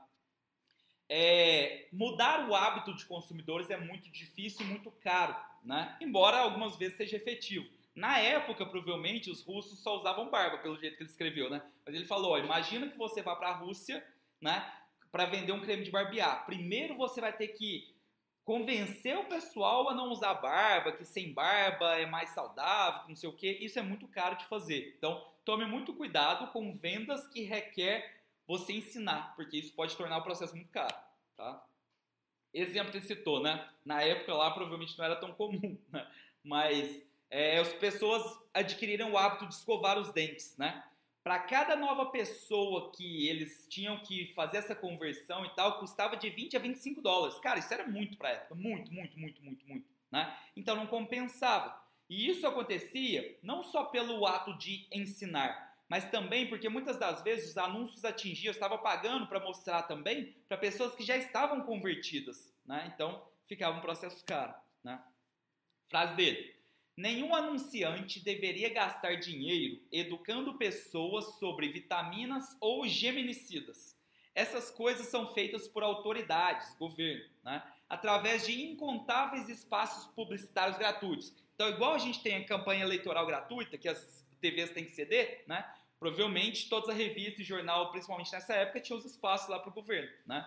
Mas grandes sucessos já foram feitos por vender para pessoas que já foram educadas quanto a isso, satisfazendo seus desejos já criados. Então, ó, o governo foi lá, já fez as campanhas de tal, escovação de dente, não sei o quê. Pronto, o pessoal já está educado? Vai lá e aproveita dessa, oferta, dessa demanda reprimida aí, né? Faz uma ofertinha para essa galera, né?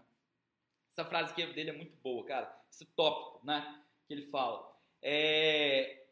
O que, que você acha que vende mais? O que, que é mais fácil de você vender, né? Oferecer alguma coisa para prevenir um uma possível doença que a pessoa possa ter, né? Ou a pessoa está doente e você oferece um remédio. Qual que vende mais fácil? Né? Galera, isso parece óbvio, mas tipo assim, muita gente falha nisso, né? Então, por exemplo, diabetes, né? Você vender uma vitamina que pode diminuir insulina, não sei o que, não sei o que, não sei o que, ok, pessoa. Agora, a pessoa que está com diabetes, você vai lá e oferece uma coisa que reduz a insulina, blá blá blá, que melhora a performance, não sei o que, não sei o que, é muito mais fácil de atuar, de atuar nela, né? É, outra coisa aqui, galera, inclusive vai ter um exemplo, né? Na venda de um sabão lá, um sabão que funciona para, eu nem sei o que é isso, é, eczema, né? Então é alguma doença de pele, provavelmente, né? Aí esse sabão ele funciona para eczema, só que ele também funciona para melhorar sua pele, para deixar você bonitão, é um dove da vida, né? Aí ele fala basicamente o seguinte, olha, as pessoas que seriam atingidas e teriam interesses para o benefício da eczema é 1 a cada 100. Já a de beleza é 90 a cada 100, né? Se você, na sua headline, citar o eczema, você já perde força para o de beleza, entendeu? Agora, se você parece que aquele sabonete, o foco dele é a beleza como um todo, vai dar muito melhor do que se você focar na eczema, entendeu? A lógica, né? Então você tem que, ó, na sua headline, você tem que focar naquela alegação principal que vai gerar as vendas mesmo. E não na minúcia, tipo assim, a 1% vai comprar por causa dessa headline, né? Principalmente nessa época, que não tinha como a gente segmentar igual no Facebook, né? A gente pode até segmentar para o pessoal que tem alguma coisa muito específica, fazer uma headline para ele, né? Naquela época não, você mostrava em jornais, então era coisa ampla, né? É igual quando você faz campanha para TV. Para campanha para TV, você não vai fazer uma, uma campanha de venda de capacete para motociclista do Cerrado. Não, não compensa, porque você vai estar mostrando para uma galera e pouquíssimos vão se interessar por isso. Né? É o que ele cita ali, ó. Sempre foque a sua mensagem, a sua headline, o benefício principal no que vai servir para mais pessoas. Então, foque naquilo que serve para um a cada cinco. Por exemplo, beleza. Coisa de beleza serve. Agora, um a cada cem, cara, não vai ser viável esse anúncio seu, entendeu? Ele vai sair caro. Deixa eu ver se tem alguma pergunta. Massa, Brasa, tive vários insights para aplicar nos meus anúncios e testes para minha página de vendas. Boa, cara. O intuito é esse mesmo. Manda ver. Vamos lá. Mais um capítulo de um slide só. Rapidez, né? Galera, basicamente o que ele fala é o seguinte: antes de começar a fazer qualquer anúncio e tal, o, cara, todos falam isso, todos os copywriters falam isso, né? Você tem que fazer uma baita de uma pesquisa antes, né? De concorrente, de possibilidades do mercado, do público-alvo, porque aí você vai achando brechas, né? Mas o que ele mais fala é o seguinte, cara, direto tem uma, uma coisa que você bate ali falando, nossa senhora, cara, isso aqui tem chance demais. Exemplo, daqui a pouquinho a gente vai falar do It's Toasted, né, que é aquele cigarro que falou que todos faziam, só que ele deixou claro. Quando ele estudou todo o processo de fabricação de um cigarro, então ele teve que estudar. Aí ele percebeu que teve um momento lá que torrava o café, o fumo, né? Aí ele usou isso como uma brecha. Então, por causa da pesquisa dele, ele achou uma brecha que, cara, explodiu a venda desse cigarro. Ele foi visto como muito superior em relação aos outros, entendeu? Então, ó, vários dos grandes copywriters fazem pesquisas e estudos por semanas, principalmente gastam tempo danado para escrever a headline, porque se a sua headline é ruim, ninguém lê o contexto do seu texto. Então, o texto pode ser perfeito. Mas se a sua headline é boa, pelo menos a galera vai entrar no seu texto, tá? Frase dele. Antes de anunciar um creme de barbear, mil homens foram pesquisados e perguntados o que mais desejavam em um produto para barbear. Né? Então faça pesquisas com o seu público-alvo. Né? É, esse caso aqui é legal, né? Tinha um drink lá, um determinado drink, que ele era famoso por ter um alto valor é, nutricional. um alto valor nutricional e tal. Só que isso é fraco, isso é uma alegação fraca. Aí o que, que os caras fizeram, né? Eles pegaram e, não, vamos ter mais informações sobre isso. Mandaram esse drink para um laboratório. E aí no laboratório descobriu que num copo desse drink, num pint lá, que os americanos falam, né? Tinha 425 calorias, né? E isso equivale às calorias, tipo assim, ao, ao valor energético nutricional de seis ovos. Aí essa é uma informação importante, né? A bebida, vamos supor que fosse um whey protein essa bebida, né? Whey protein brasoniano, né? Lançando lá em 1929. Ele, um copinho que você tomar disso aqui é o equivalente a valor nutricional de seis ovos. Ao invés de comer seis ovos, você toma essa bebida maravilhosa de chocolate. Pronto, vendi para você. Pode comprar o whey brasoniano. Você vai ficar forte e gostoso, igual o Fernando Brazão. Tá? Eu sei que é o seu sonho. Galera, Agora, ah, vamos para estratégia. Hum. Vamos lá. Como eu falei, né, isso aí ele cita duas vezes, galera. É, daqui a pouco ele vai citar de novo. Né? Eu acho que ele estava sem, sem coisa para escrever no final ali. Ele, ah, vou pôr de novo aquele negócio, né? Sobre nomes. Como que nomes que contam uma história são importantes. Lembra do Five Minute Rice? Né? Cara, esse nome é fantástico. Esse nome é um anúncio em si só. Né? Exemplos que ele cita no livro. Né? shredded wheat, trigo desfiado, cream of wheat, creme de trigo, spearmint gum, goma de hortelã. Cara, todos esses aí já são nomes em si só que fala o que, que o produto faz, né? Aí, galera, isso aqui é um adendo meu, tá? Que eu coloquei lá no e-book para vocês também. Dos livros que eu li esse ano, cara, tô no 14, né, cara? O posicionamento foi um dos melhores e que mais mudou a minha empresa. Eu mudei nomes de empresa, só pra você ter noção, por causa disso, tá? É, Cara, o livro Posicionamento, ele é muito, ele repete muito. Só que o conceito ali, cara, vocês têm que ler esse livro. E ele tem em português, livro Posicionamento, depois compra ele aí. Ele bate muito nessa tecla. Por exemplo, marcas igual a Apple.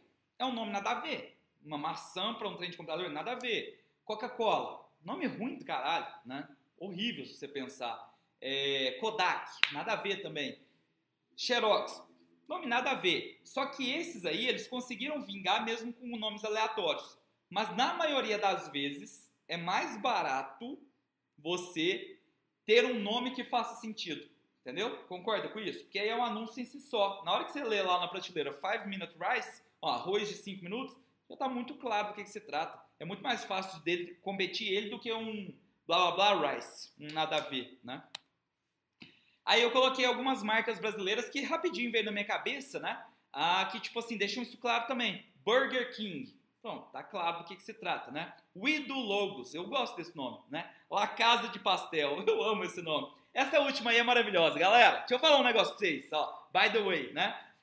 Make Funnels, na próxima live já estará liberado para vocês comprarem, tá? Na última eu não pude falar isso porque ainda tava faltando os detalhes técnicos. A gente tá com os quatro programadores lá, tá bacana, né?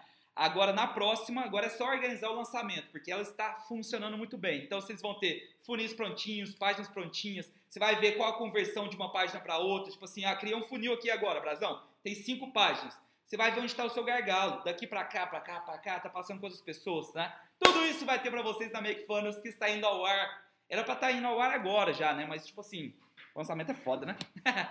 Ó, isso não quer dizer que nomes aleatórios não possam fazer sucesso. McDonald's é um caso, Xerox, Apple, Coca-Cola.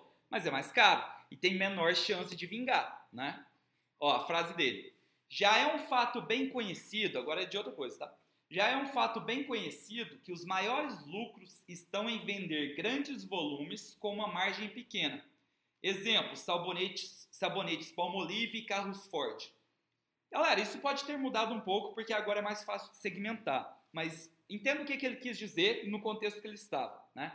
Basicamente, o que ele vai te falar é o seguinte: se você foca em produtos muito caros, antigamente eu não tinha como fazer anúncios, por exemplo, igual eu faço, né? Quando eu quero vender algo muito caro, eu foco em pessoas que têm iPhone X, iPhone 12, iPhone, iPhone 17, pessoas que viajam para o exterior, pessoas que estão em bairros caros. Enfim, eu consigo super segmentar. Antigamente não, você ia rodar em jornais, em revistas. Aí vamos supor que, tipo assim, só 5% da população tem aquele poder aquisitivo para comprar o seu, seu negócio, né? Não fica caro para anunciar? Pensa, você mostra para uma galera mas só 5% que te interessava ali, né? Então, por isso que ele falava muito isso, né? Porque os produtos baratos atingiam 100% da população, entendeu? Então, ó, um preço que só 10% do público consegue alcançar, o anúncio acabava ficando muito caro, né? Deixa eu ver, gente. Mas o sabonete de eczema, se fosse para curar uma doença de pele, não converteria mais por ser uma cura? Sim, ele converteria mais, mas você ia estar tá mostrando ele num jornal quantas pessoas têm esse problema, né? Aí, tipo, agora, ter ele numa farmácia lá, naquela, naquela sessão específica, show. Mas, tipo assim, proporcionalmente não compensaria, entendeu? Você anunciar num jornal. É basicamente isso que ele estava falando. É... Ah, ele, aqui ele deixou muito claro uma diferença né, de preço alto e lucro alto. Ele fala basicamente o seguinte, cara, não tem nenhum benefício, eu não vejo nenhum benefício em ter algo que com preço é caro. Até tem alguns benefícios, né, tipo, principalmente de ancoragem, como vem sua marca, mas beleza. Né? Mas ele fala assim, agora lucro alto, eu vejo muitos benefícios, né? Então, ele vai citar aqui, eu acho que agora já, inclusive de remédio. Eu quase dei um spoilerzinho para vocês, deixa eu ver se é agora já. É, Remédios para usos pontuais específicos. Ele até fala, ó, seu objetivo sempre é, é lucro alto. Agora, se você tem um, um, um, remédio muito específico, que ele é raramente usado, então ele não tem uma venda alta, o que, que você tem que fazer, galera, para ter um lucro alto? Esse remédio você vai ter que vender uma margem maior, entendeu? Ele vai ter que ser caro. Então a gente vê isso muito em farmácia, né? Remédios muito caros para valer a pena. Agora, sabonete. Sabonete não, tem saída grande para pomolive e tal. Agora, um remédio que é para curar um negócio muito específico e tal, ele tem que ser mais caro para compensar quando ele é vendido, né? Galera, uma coisa importantíssima e que o livro Posicionamento lá que eu amei fala muito, né? É sobre você analisar os concorrentes muito, né? E principalmente é ser comedido. Cara, pensa, isso é inteligente. Vou te citar um exemplo, vai ficar muito claro para vocês, né? Compensaria eu, Fernando Brazão, bater agora aqui e falar assim, cara, eu não estou gostando muito do Uber, ou eu acho que tem mercado aí. Eu vou criar um concorrente do Uber. Igualzinho, cara. Tipo assim, vou no máximo abaixar 10% ali da comissão, não sei o quê. Vou criar um concorrente do Uber. Galera, o Uber já meio que dominou o mercado. Tem alguns que competem e tal, mas tipo assim, não ia ser difícil de bater de frente com eles? Agora imagina que eu viro e faço igual muita gente fez e falo assim, hum, Uber tem um defeito, cara. Para mulheres. Cara, mulher fica com muito medo, porque a maioria dos motoristas são homens, aí ela sai de madrugada e tal. Imagina se tivesse um aplicativo que só mulheres são motoristas, só mulheres são passageiras, e você vai, faz seu CPF, tira foto, totalmente seguro, né? Esse, tá vendo que esse específico não compete com Uber? Foi isso que algumas empresas fizeram. Então isso é agir de forma inteligente, entendeu? Você vai tentando achar um espacinho onde ainda dá para brigar, entendeu? Agora bater de frente, gente Vai bater de frente com a Coca-Cola? Vai lá, boa sorte. As pessoas não largam hábitos sem nenhuma razão específica. Isso aqui é maravilhoso pra você entender. Ó, o que, que ele cita nesse momento lá? Ele cita o creme de barbear. Eu acho que tem alguma coisa com creme de barbear. Ou nessa época ele estava na moda, porque pelo amor de Deus, toda hora ele cita creme de barbear, né? Mas ele fala assim: imagina que você já está usando aquele Bozano. Ele não cita isso, né, gente? É porque é o que eu uso. Bozano, né? Já estou usando ele. Para mim já está ok, já funciona bem, né? Por que que eu me atreveria ou ia querer testar outro se ele está me atendendo bem, entendeu? Aí, isso que ele está falando, as pessoas não largam o hábito sem nenhuma razão específica, né? Você tem que ter um diferencial muito claro. Eu acabei de dar um diferencial do Uber ali que seria legal, né? Agora, aqui é uma das maiores sacadas que tem, né? Que tá chegando a hora de eu falar do It's Toasted lá para vocês, né? Uai, não é esse momento não? Ah, tá. É, basicamente ele fala assim, ó, a primeira coisa que você tem que pensar, você não vai tentar convencer milhares. Foca em um. Porque quando você aprender a convencer um, depois você replica a comunicação para milhares. Beleza? Agora, isso aqui, cara, se você entender o que eu vou te falar agora, já valeu a live você estar tá aqui até esse momento.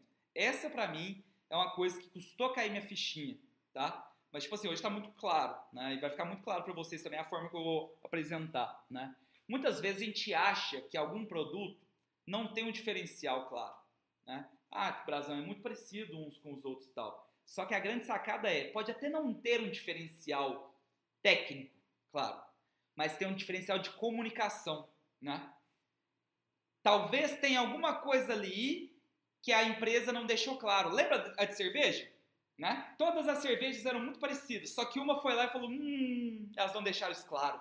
Aí ele foi lá e citou o processo e tal, ficou muito claro. Ali foi criado um diferencial, né? Pensa no cigarro, todos são toasted, todos são tostados, só que só uma falou, it's toasted.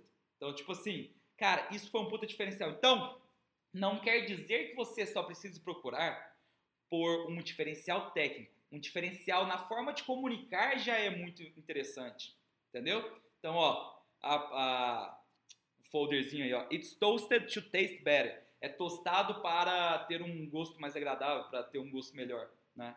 E não só isso, uh, na comunicação deles do it's toasted parece que é mais natural, entendeu? É mais é menos processado, né?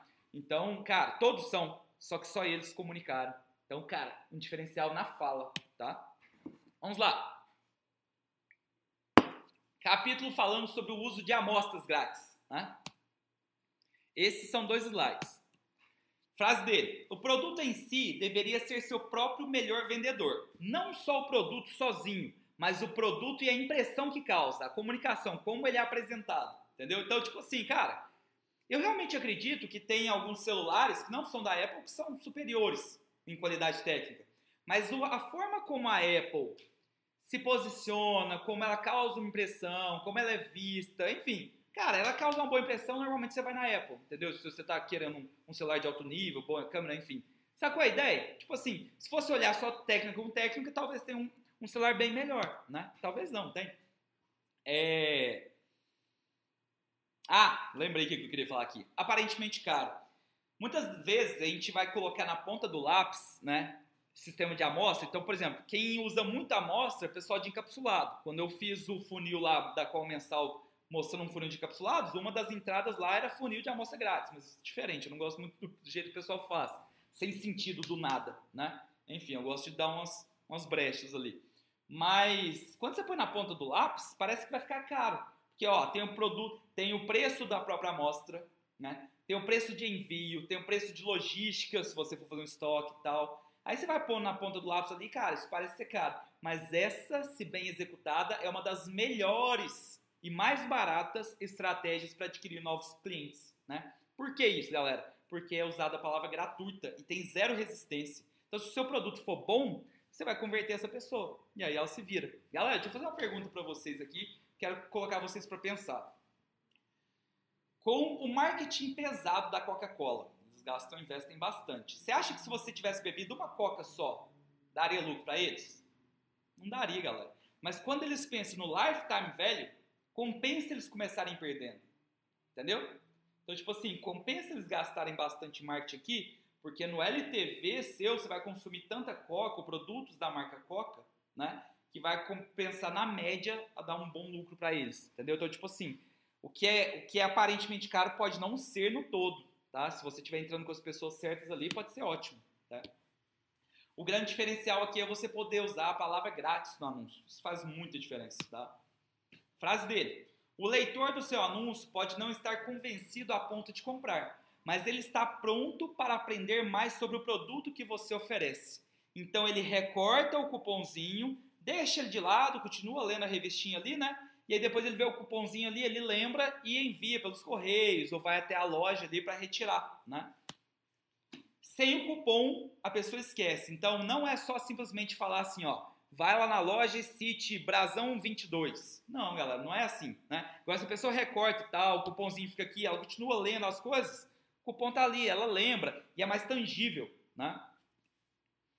É um grande erro, como eu já citei, né? Ele citou de novo isso aqui, é o cara querer economizar e falar assim: ah, não, vou cobrar só uns centavozinhos nas amostras aqui. Cara, reduz muito a porcentagem de pessoas que vão tomar uma ação, acaba não valendo a pena, fica mais caro, tá?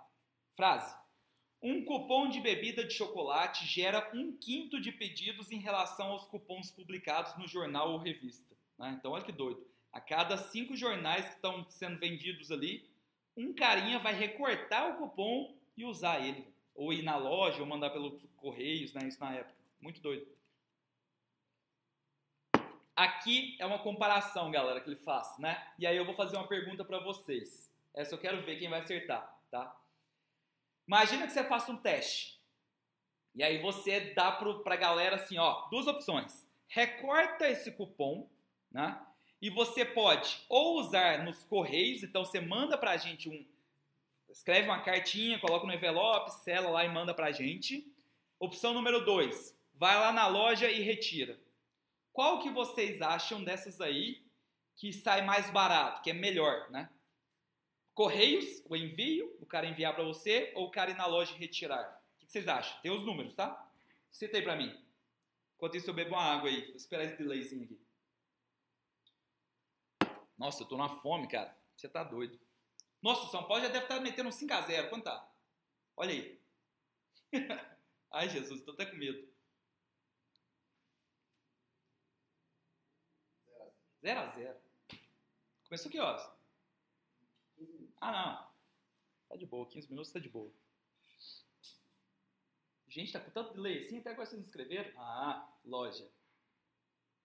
Estão digitando, vamos ver.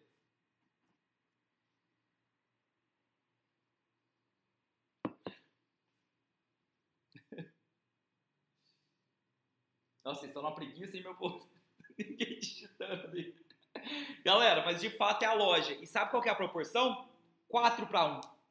Doido, né? Então, por isso que ele foca, daqui a pouco ele até fala, cara, sempre tente, né, nessa estratégia dessa época, sempre tente encontrar lojas locais pra galera ir lá. Porque normalmente, tipo assim, eles não vão ter o selo em casa, vai ter que ir nos correios para enviar, vai ter que escrever, enfim, dá um trabalho que a pessoa não gosta. Agora, tipo assim, ir lá no shopping e trocar, tranquilo, né? De boa. Frase, né? Agora ele fez o teste, é nessa que ele fala? Ah não, nessa ainda não.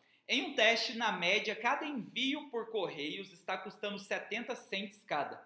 O mesmo anúncio está trazendo para a troca na loja por cerca de 20 cents. Então aí, ó, foi 3,5, né?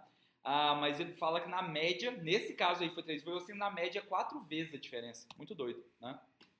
Ou seja, tenha sempre uma entrega local nesse tipo de negócio, né?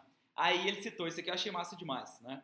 Aí ele citou, não agora os dois, mas três possibilidades, né?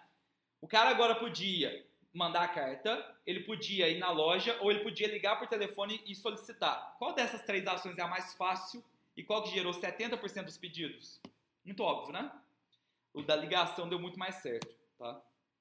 É, consegue? Galera, pensa comigo, ó. Primeira coisa, para você conseguir vários pontos, né? Se coloca no lugar, se coloca nessa idade aí pra gente pensar junto nessa, nessa época, quer dizer e vamos pensar juntos. Você tem que conseguir várias lojas querendo ter os seus produtos, a sua amostra grátis, enfim, podendo depois vender o kit completo, blá blá, né? Como que você conseguiria essa galera? Primeiro, imagina um argumento, né? Cara, vai vir uma galera, eu vou anunciar nos jornais e tal, vai ser uma galera que é seu público-alvo, vai estar entrando na sua loja. Pronto. É, é óbvio que você vai querer pessoas entrando na sua loja, vendo as coisas que você está aqui, lembrando que quer comprar alguma coisa. Show, primeiro ponto. Segundo ponto, comissão também, né? Ó, vende isso aqui, assim, assim, assado, você vai ganhar tanto por venda. Pronto, ó. Quem pegar a amostra, depois comprar aqui o completo e tal, você ganha tanto. Assim você consegue vários pontos de retirada de produtos sem ter gastos diretos, né? Indiretos sim, cada venda ali você ia pegando, né? Outra coisa, né, que ele cita lá, para evitar que crianças e tal, que não acabam não comprando depois, usem os cupons, escreve apenas para adultos no cupom, que já funciona bem, né? É, aquilo que ele falou lá, tipo assim, de numa primeira impressão pode parecer caro, ele cita aqui de novo, né? Ele fala assim, ó, as amostras, quando você põe na ponta do papel, ele pode dobrar o custo que você tinha de anúncio, né? Que elas normalmente são mais caras que o próprio anúncio, quando você olha o todo, né? Só que isso pode dar uma falsa impressão, porque quando você olha o todo, é uma das estratégias mais baratas, entendeu? Quando ele é bem executado. E é a frase dele que ele termina isso aí, né? Ele fala assim, ó, raramente encontramos uma área em que estratégias com amostras não valem a pena financeiramente. Então, na maioria das vezes, tudo que eles testaram lá, amostrinha grátis na entrada, pau quebrava, né? Retirar na loja, isso aí. Loja, loja. Bora, distribuição agora, galera. Exatamente sobre essa questão, né? Ah, como que você vai distribuir para as pessoas? Então vamos lá, esse aqui é só um slide também. Pessoal, eu acho que agora tá faltando uns 20 minutos de live, viu? Agora é rapidinho. Ó, é, uma das coisas que o pessoal tem, né, quando, quando vai fazer esse tipo de campanha, é o problema na distribuição. O cara fica assim, não, como que eu vou distribuir esse produto, essas amostras e tal, né? Aí a grande sacada, né, é você começar cidade por cidade. Então, ó, vou em Uberlândia primeiro, né? Ah, em Uberlândia eu vou fazer assim, assim, assada, retirada no Center Shopping, na loja tal do piso 2. Pronto, né? Validou? Vou para Araguari agora. Validou? Vou para Uberaba agora. Validou? Vou para Juiz de Fora agora. Vai aumentando aos pouquinhos. Galera, isso aqui, presta atenção, adendo aqui do Fernando Brazão, não serve, esse raciocínio não serve só para isso. Eu já cometi muitos erros nisso. No passado eu tive uma plataforma que chamava Contratei, que é um concorrente do Get Ninjas, né? Get Ninjas, contratação de profissionais e tal, né? Cara, a gente começou querendo abraçar o mundo. A gente começou com 50 categorias, tinha fotógrafo, tinha personal trainer, tinha pintor, tinha não sei o quê. E as maiores capitais do Brasil, toda cidade que tinha acima de um milhão de habitantes, acho que era 17 na época, não lembro, a gente começou. Tipo assim, cara, olha que falta de foco. Se fosse hoje, hoje eu pegaria uma categoria em uma cidade. Ah, vou começar em Uberlândia e vou dominar os personal trainers. Pronto, facinho você chega neles. Beleza, dominou? Aí você pode tomar a seguinte decisão: ou você vai para uma segunda categoria, ou mantém personal trainer e vai para outra cidade. Né? Quem fez isso muito bem foi a Amazon. A Amazon hoje não é a loja de tudo, né? Só que ela não era. Ela começou com livros, né? E aí o objetivo da Amazon era um milhão de livros, né? Esse era o slogan dela, um milhão de livros no mesmo lugar. Quando eles dominaram o livro e aprenderam, eles só replicaram para outros produtos e abriram. No Brasil eles vieram sim, vocês lembram? Eles começaram só com livros aqui também, né? Os caras são muito bons nisso, então presta atenção nessa estratégia, tá? Começa por cidade por cidade, né? Se as amostras são distribuídas localmente, o cupom leva o nome da loja. Isso já é um benefício para o dono da loja querer, né? Os prospectos que vão até lá para pegar sua amostra sabem que essas lojas poderão fornecer o item. Então o cara vai lá porque ele sabe, ah não, lá eu já retiro na hora, papum, né? Entre em contato com as lojas e mostra como funciona a sua promoção. Ó, galera, vai funcionar assim, ó, o cara vai ganhar isso de graça, né? Vai vir uma galera do público tal, tal, tal na sua loja. Aí você já pode vender outras coisas, mas além disso, quem pega essa amostra normalmente vai querer continuar e tal. Você pode vender esse nosso kit completo e ganhar em cima disso. Pronto, aí você tem vários vendedores sem ter salários, né? Opa! É, aí ele cita, né? Que isso aqui eu achei legal também, né?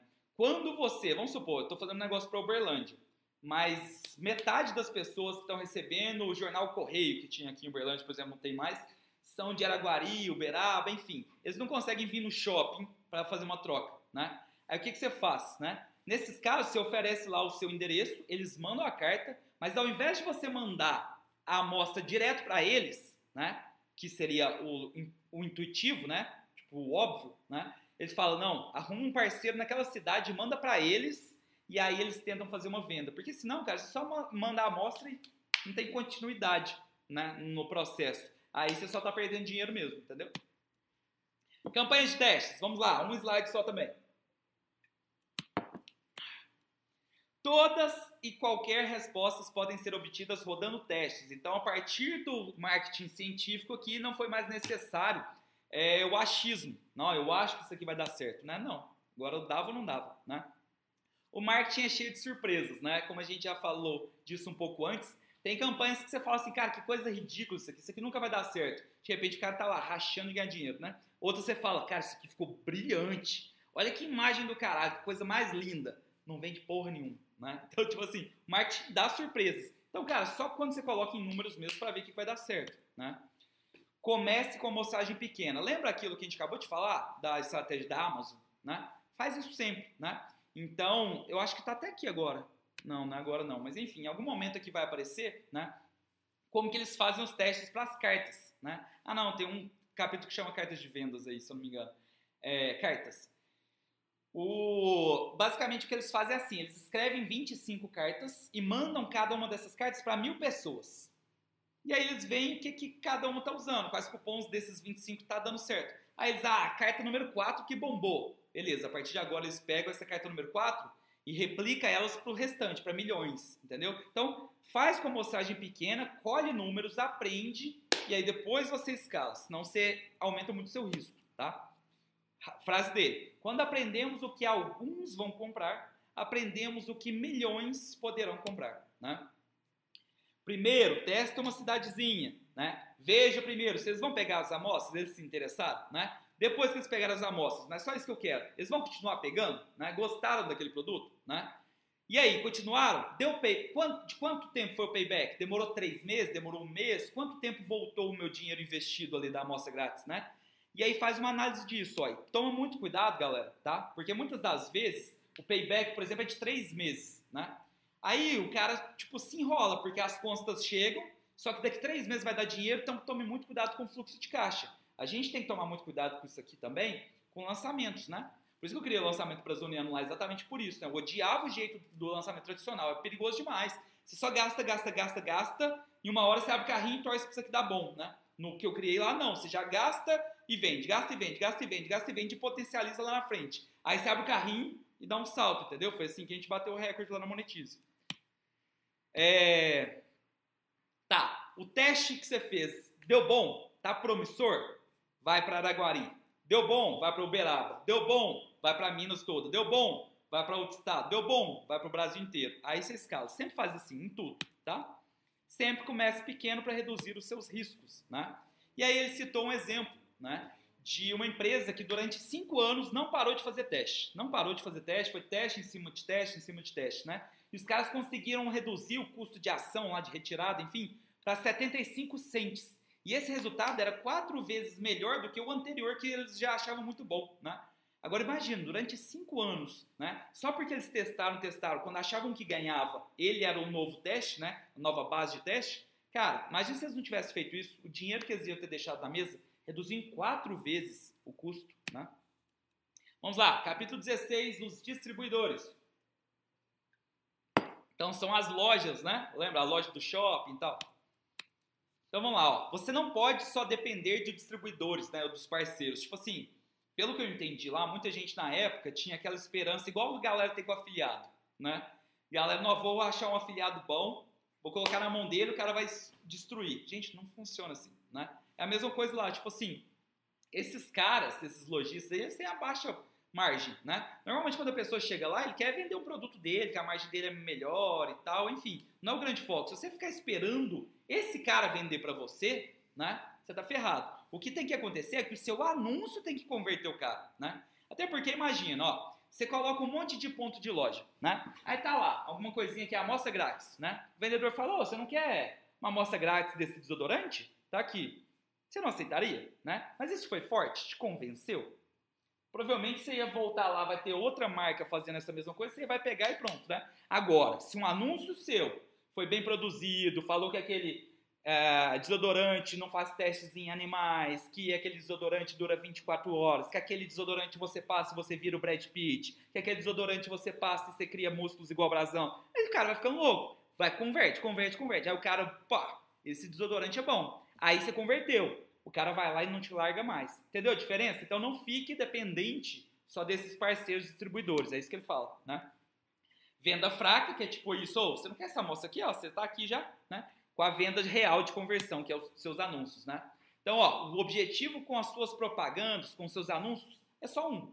Você tem que atrair novos clientes por um preço lucrativo, né? Então, você tem que gastar menos com o que eles vão te dar futuramente, né? Frase dele, última frase aqui desse capítulo, rapidinho, né? Seu negócio vai ser criado pela análise de gastos com marketing e o retorno imediato que eles trazem, e não na dependência de distribuidores para fazer suas vendas por você.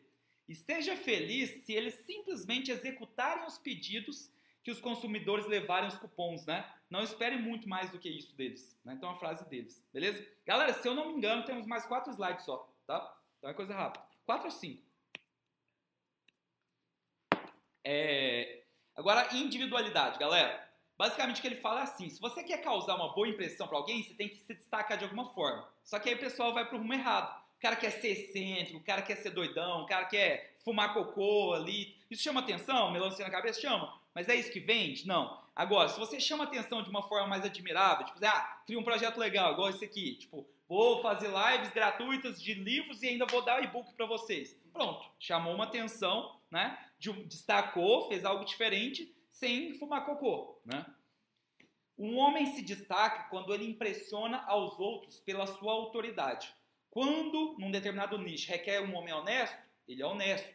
Quando requerem alguém de uma boa comunicação, ele é bom, ele é muito comunicativo, né? Então é assim, é por ter características admiráveis, não por excentricidade, né?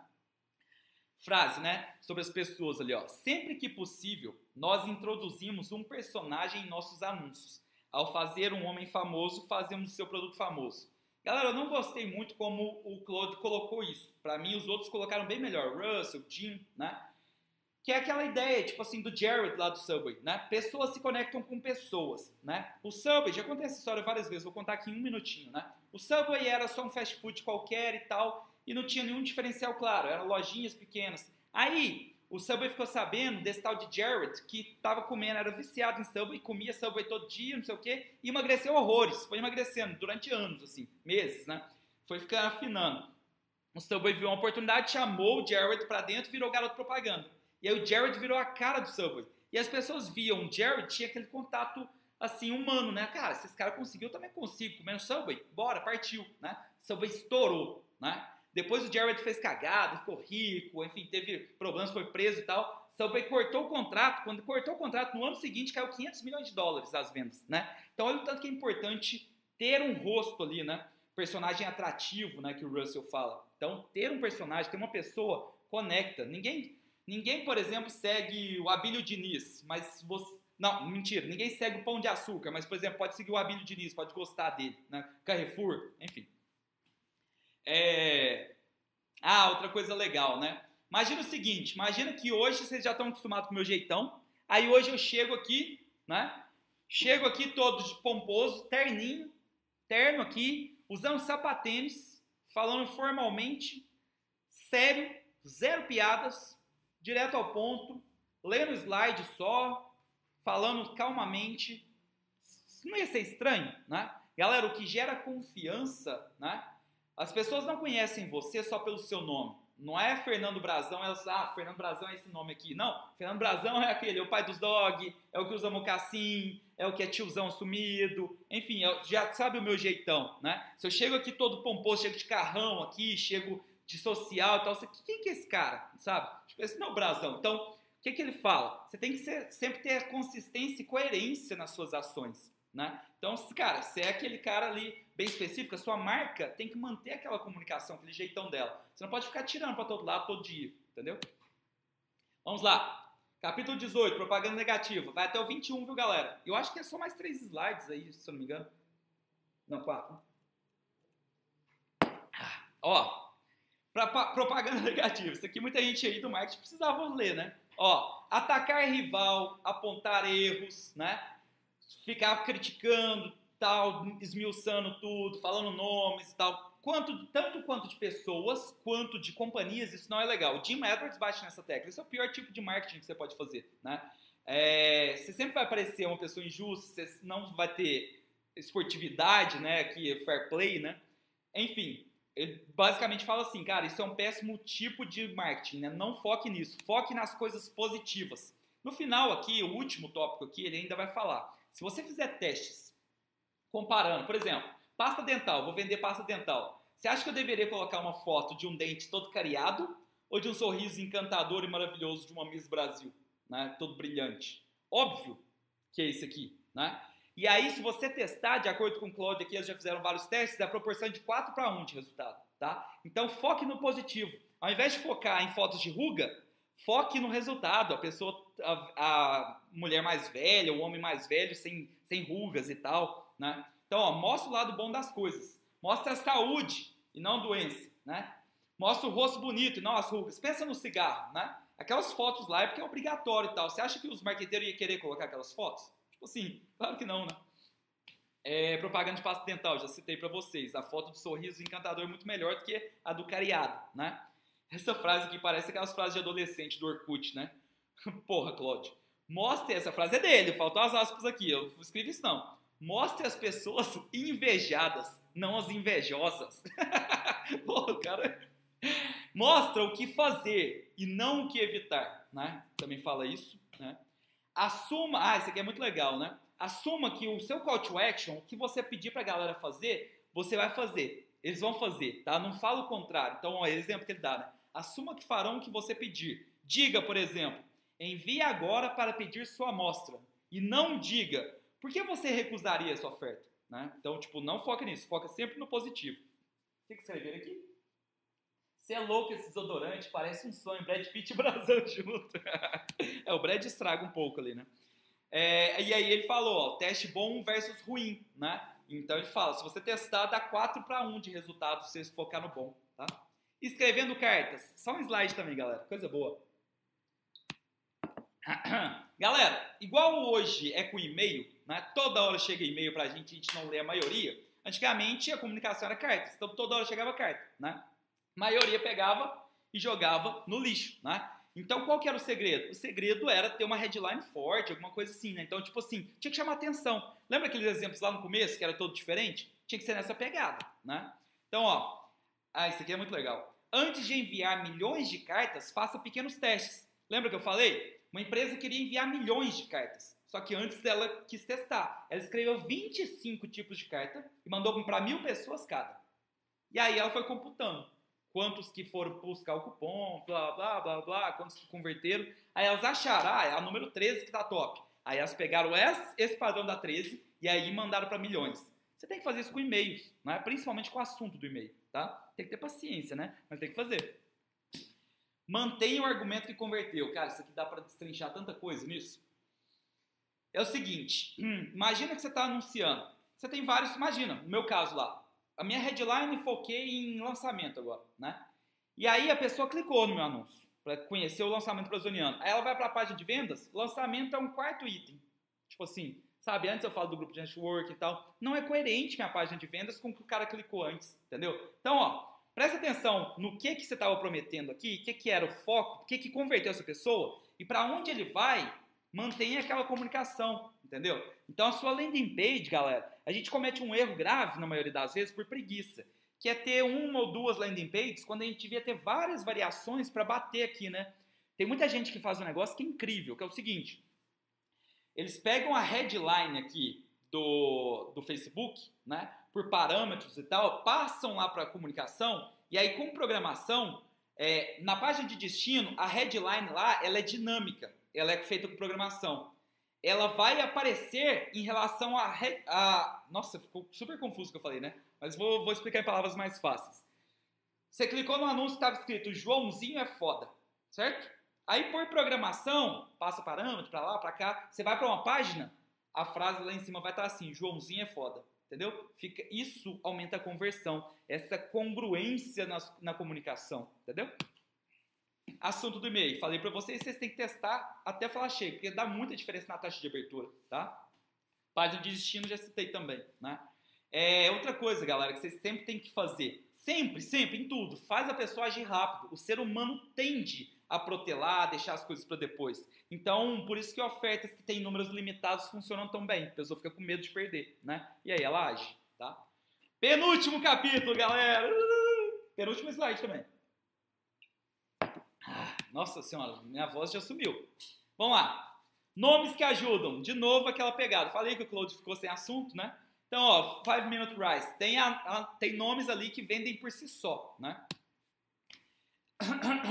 Muitas das vezes a gente perde espaço né, nesses, nesses anúncios de jornal, de revista e tal, para a imagem e para o nome.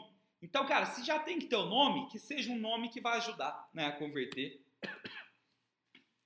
Aí ele cita um negócio. Cara, se você tiver que usar um nome diferente, pelo menos usa o nome do criador. Por exemplo, meu grupo de networking lá é Família Big Brasa, né? De brasão. Tipo assim, muita gente me chama de Big Brasa, zoando e tal. Então, Família Big Brasa. Por quê, né, galera? Se vai usar um nome diferente, que use pelo menos o nome do criador. Ele fala assim, cara, pelo menos quando um produto tem o nome do criador, a pessoa que tá vendo sabe que tem uma pessoa muito orgulhosa de ter criado aquilo. Já dá uma boa primeira impressão, entendeu?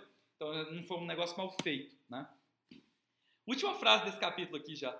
Escolha com muita cautela o nome do seu produto. Alguns grandes sucessos foram feitos principalmente graças a uma escolha muito bem feita do nome. Né? Então, tomem cuidado com isso. Então vamos lá, o último capítulo agora é praticamente um resumão. Vamos para o nosso último slide. Cara, o que o Claude fala assim, meio que você vê que o cara tá triste na hora que ele fala, cara, ano após ano, não aguento mais, tipo assim, sempre a gente vê anúncios que você sabe que não está dando ROI, né? Você sabe que aquilo ali não dá ROI, não dá ROI, não dá ROI. E muitas das vezes o cara tá contente ali com achismo, tipo assim, tá tendo um call to, uma ação ali que tá custando 5 dólares pro cara fazer, né? Com, se ele mudasse uma headline, ou se ele mudasse uma imagem e a headline, ele podia baixar para um dólar aquela ação. E o cara não faz teste, o cara vai no achismo, no achismo. É para isso que o marketing científico veio. Então, Claude fica putaço aí, né? Aí ele cita também, né? Cara, tem gente que roda estratégias aí que tá dando 30% de retorno e tá achando bom. Quando na verdade, se ele mudasse pouquíssimas coisas, ele podia ter 150% de, de conversão. Então o que, que o Claude tá batendo toda hora aqui, ó, na tecla, né? Ele fala assim, cara, faz teste AB. Testa, testa, testa, testa, sempre dá para melhorar, né? O Jim Edwards, cara, ele falou uma frase que eu nunca esqueci. Ele fala assim, cara, durante os meus 25 anos como copywriter, uma vez, uma vez, eu achei uma headline que não dava para ser mudada e melhorou. Cara, olha que louco. Mentira. Eu não sei se era headline ou texto, tá? Mas enfim, era tipo assim, cara, sempre dá para melhorar. Sempre, 25 anos, velho. Né? O que mais se vê acontecendo é desperdício de dinheiro, como é esse caso aí, que o cara no teste está pagando 5 dólares por ação, né? Desperdício de espaço, o cara coloca uma imagem porque ela é bonita, né? E anúncios focados em entreter, em ser bonitinho, em, em ser inteligente, quando o foco, na verdade, é a venda. E para terminar a nossa live, pessoal, temos uma frase dele aqui, completinha, ó. Frase completinha não, né?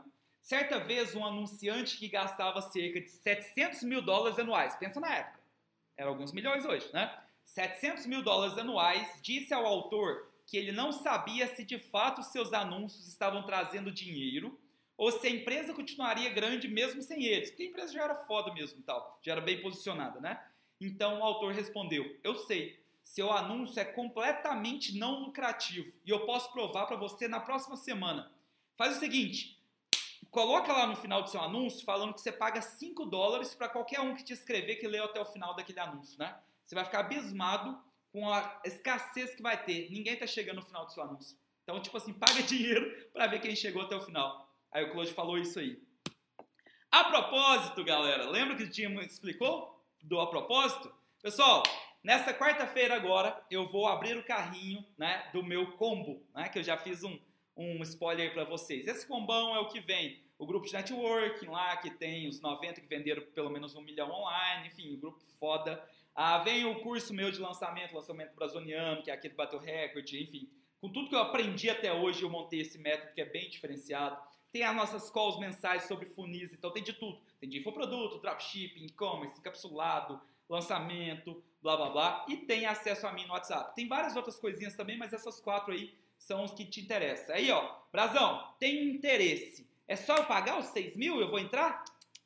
Galera, é um grupo de networking e eu preciso manter o nível lá. Pessoal, tá o cara que mais vendeu na Hotmart em 2021, o cara vendeu 112 milhões, tá lá no grupo. Galera que mais vendia infoproduto na, na Monetiza, agora foi o Preduz, os três estão lá. Então, enfim, é um grupo de altíssimo nível, né? Então, tipo, eu preciso manter isso, senão esses caras vazam. Isso é óbvio, né? Eu adoraria receber 6 mil de todo mundo e tal. Mas beleza, é o ano, mas não é assim que funciona. Eu preciso manter o nível lá, por isso que ele continua sendo bom, tá? Então, tem uma inscriçãozinha para ser aprovado. E quem for aprovado vai poder comprar na quarta-feira, beleza? Pode dividir, enfim, do jeito que você quiser e tal. Mas é 6K o ano e tem que passar pela inscrição. Nessa inscrição, Cara, deixa muito claro qual o diferencial seu. Não quer dizer que você já tem que ter vendido um milhão, não, gente. Lá no nosso grupo deve ter o quê? Umas 35 pessoas que ainda não venderam um milhão. Mas todas elas têm um diferencial muito claro, entendeu?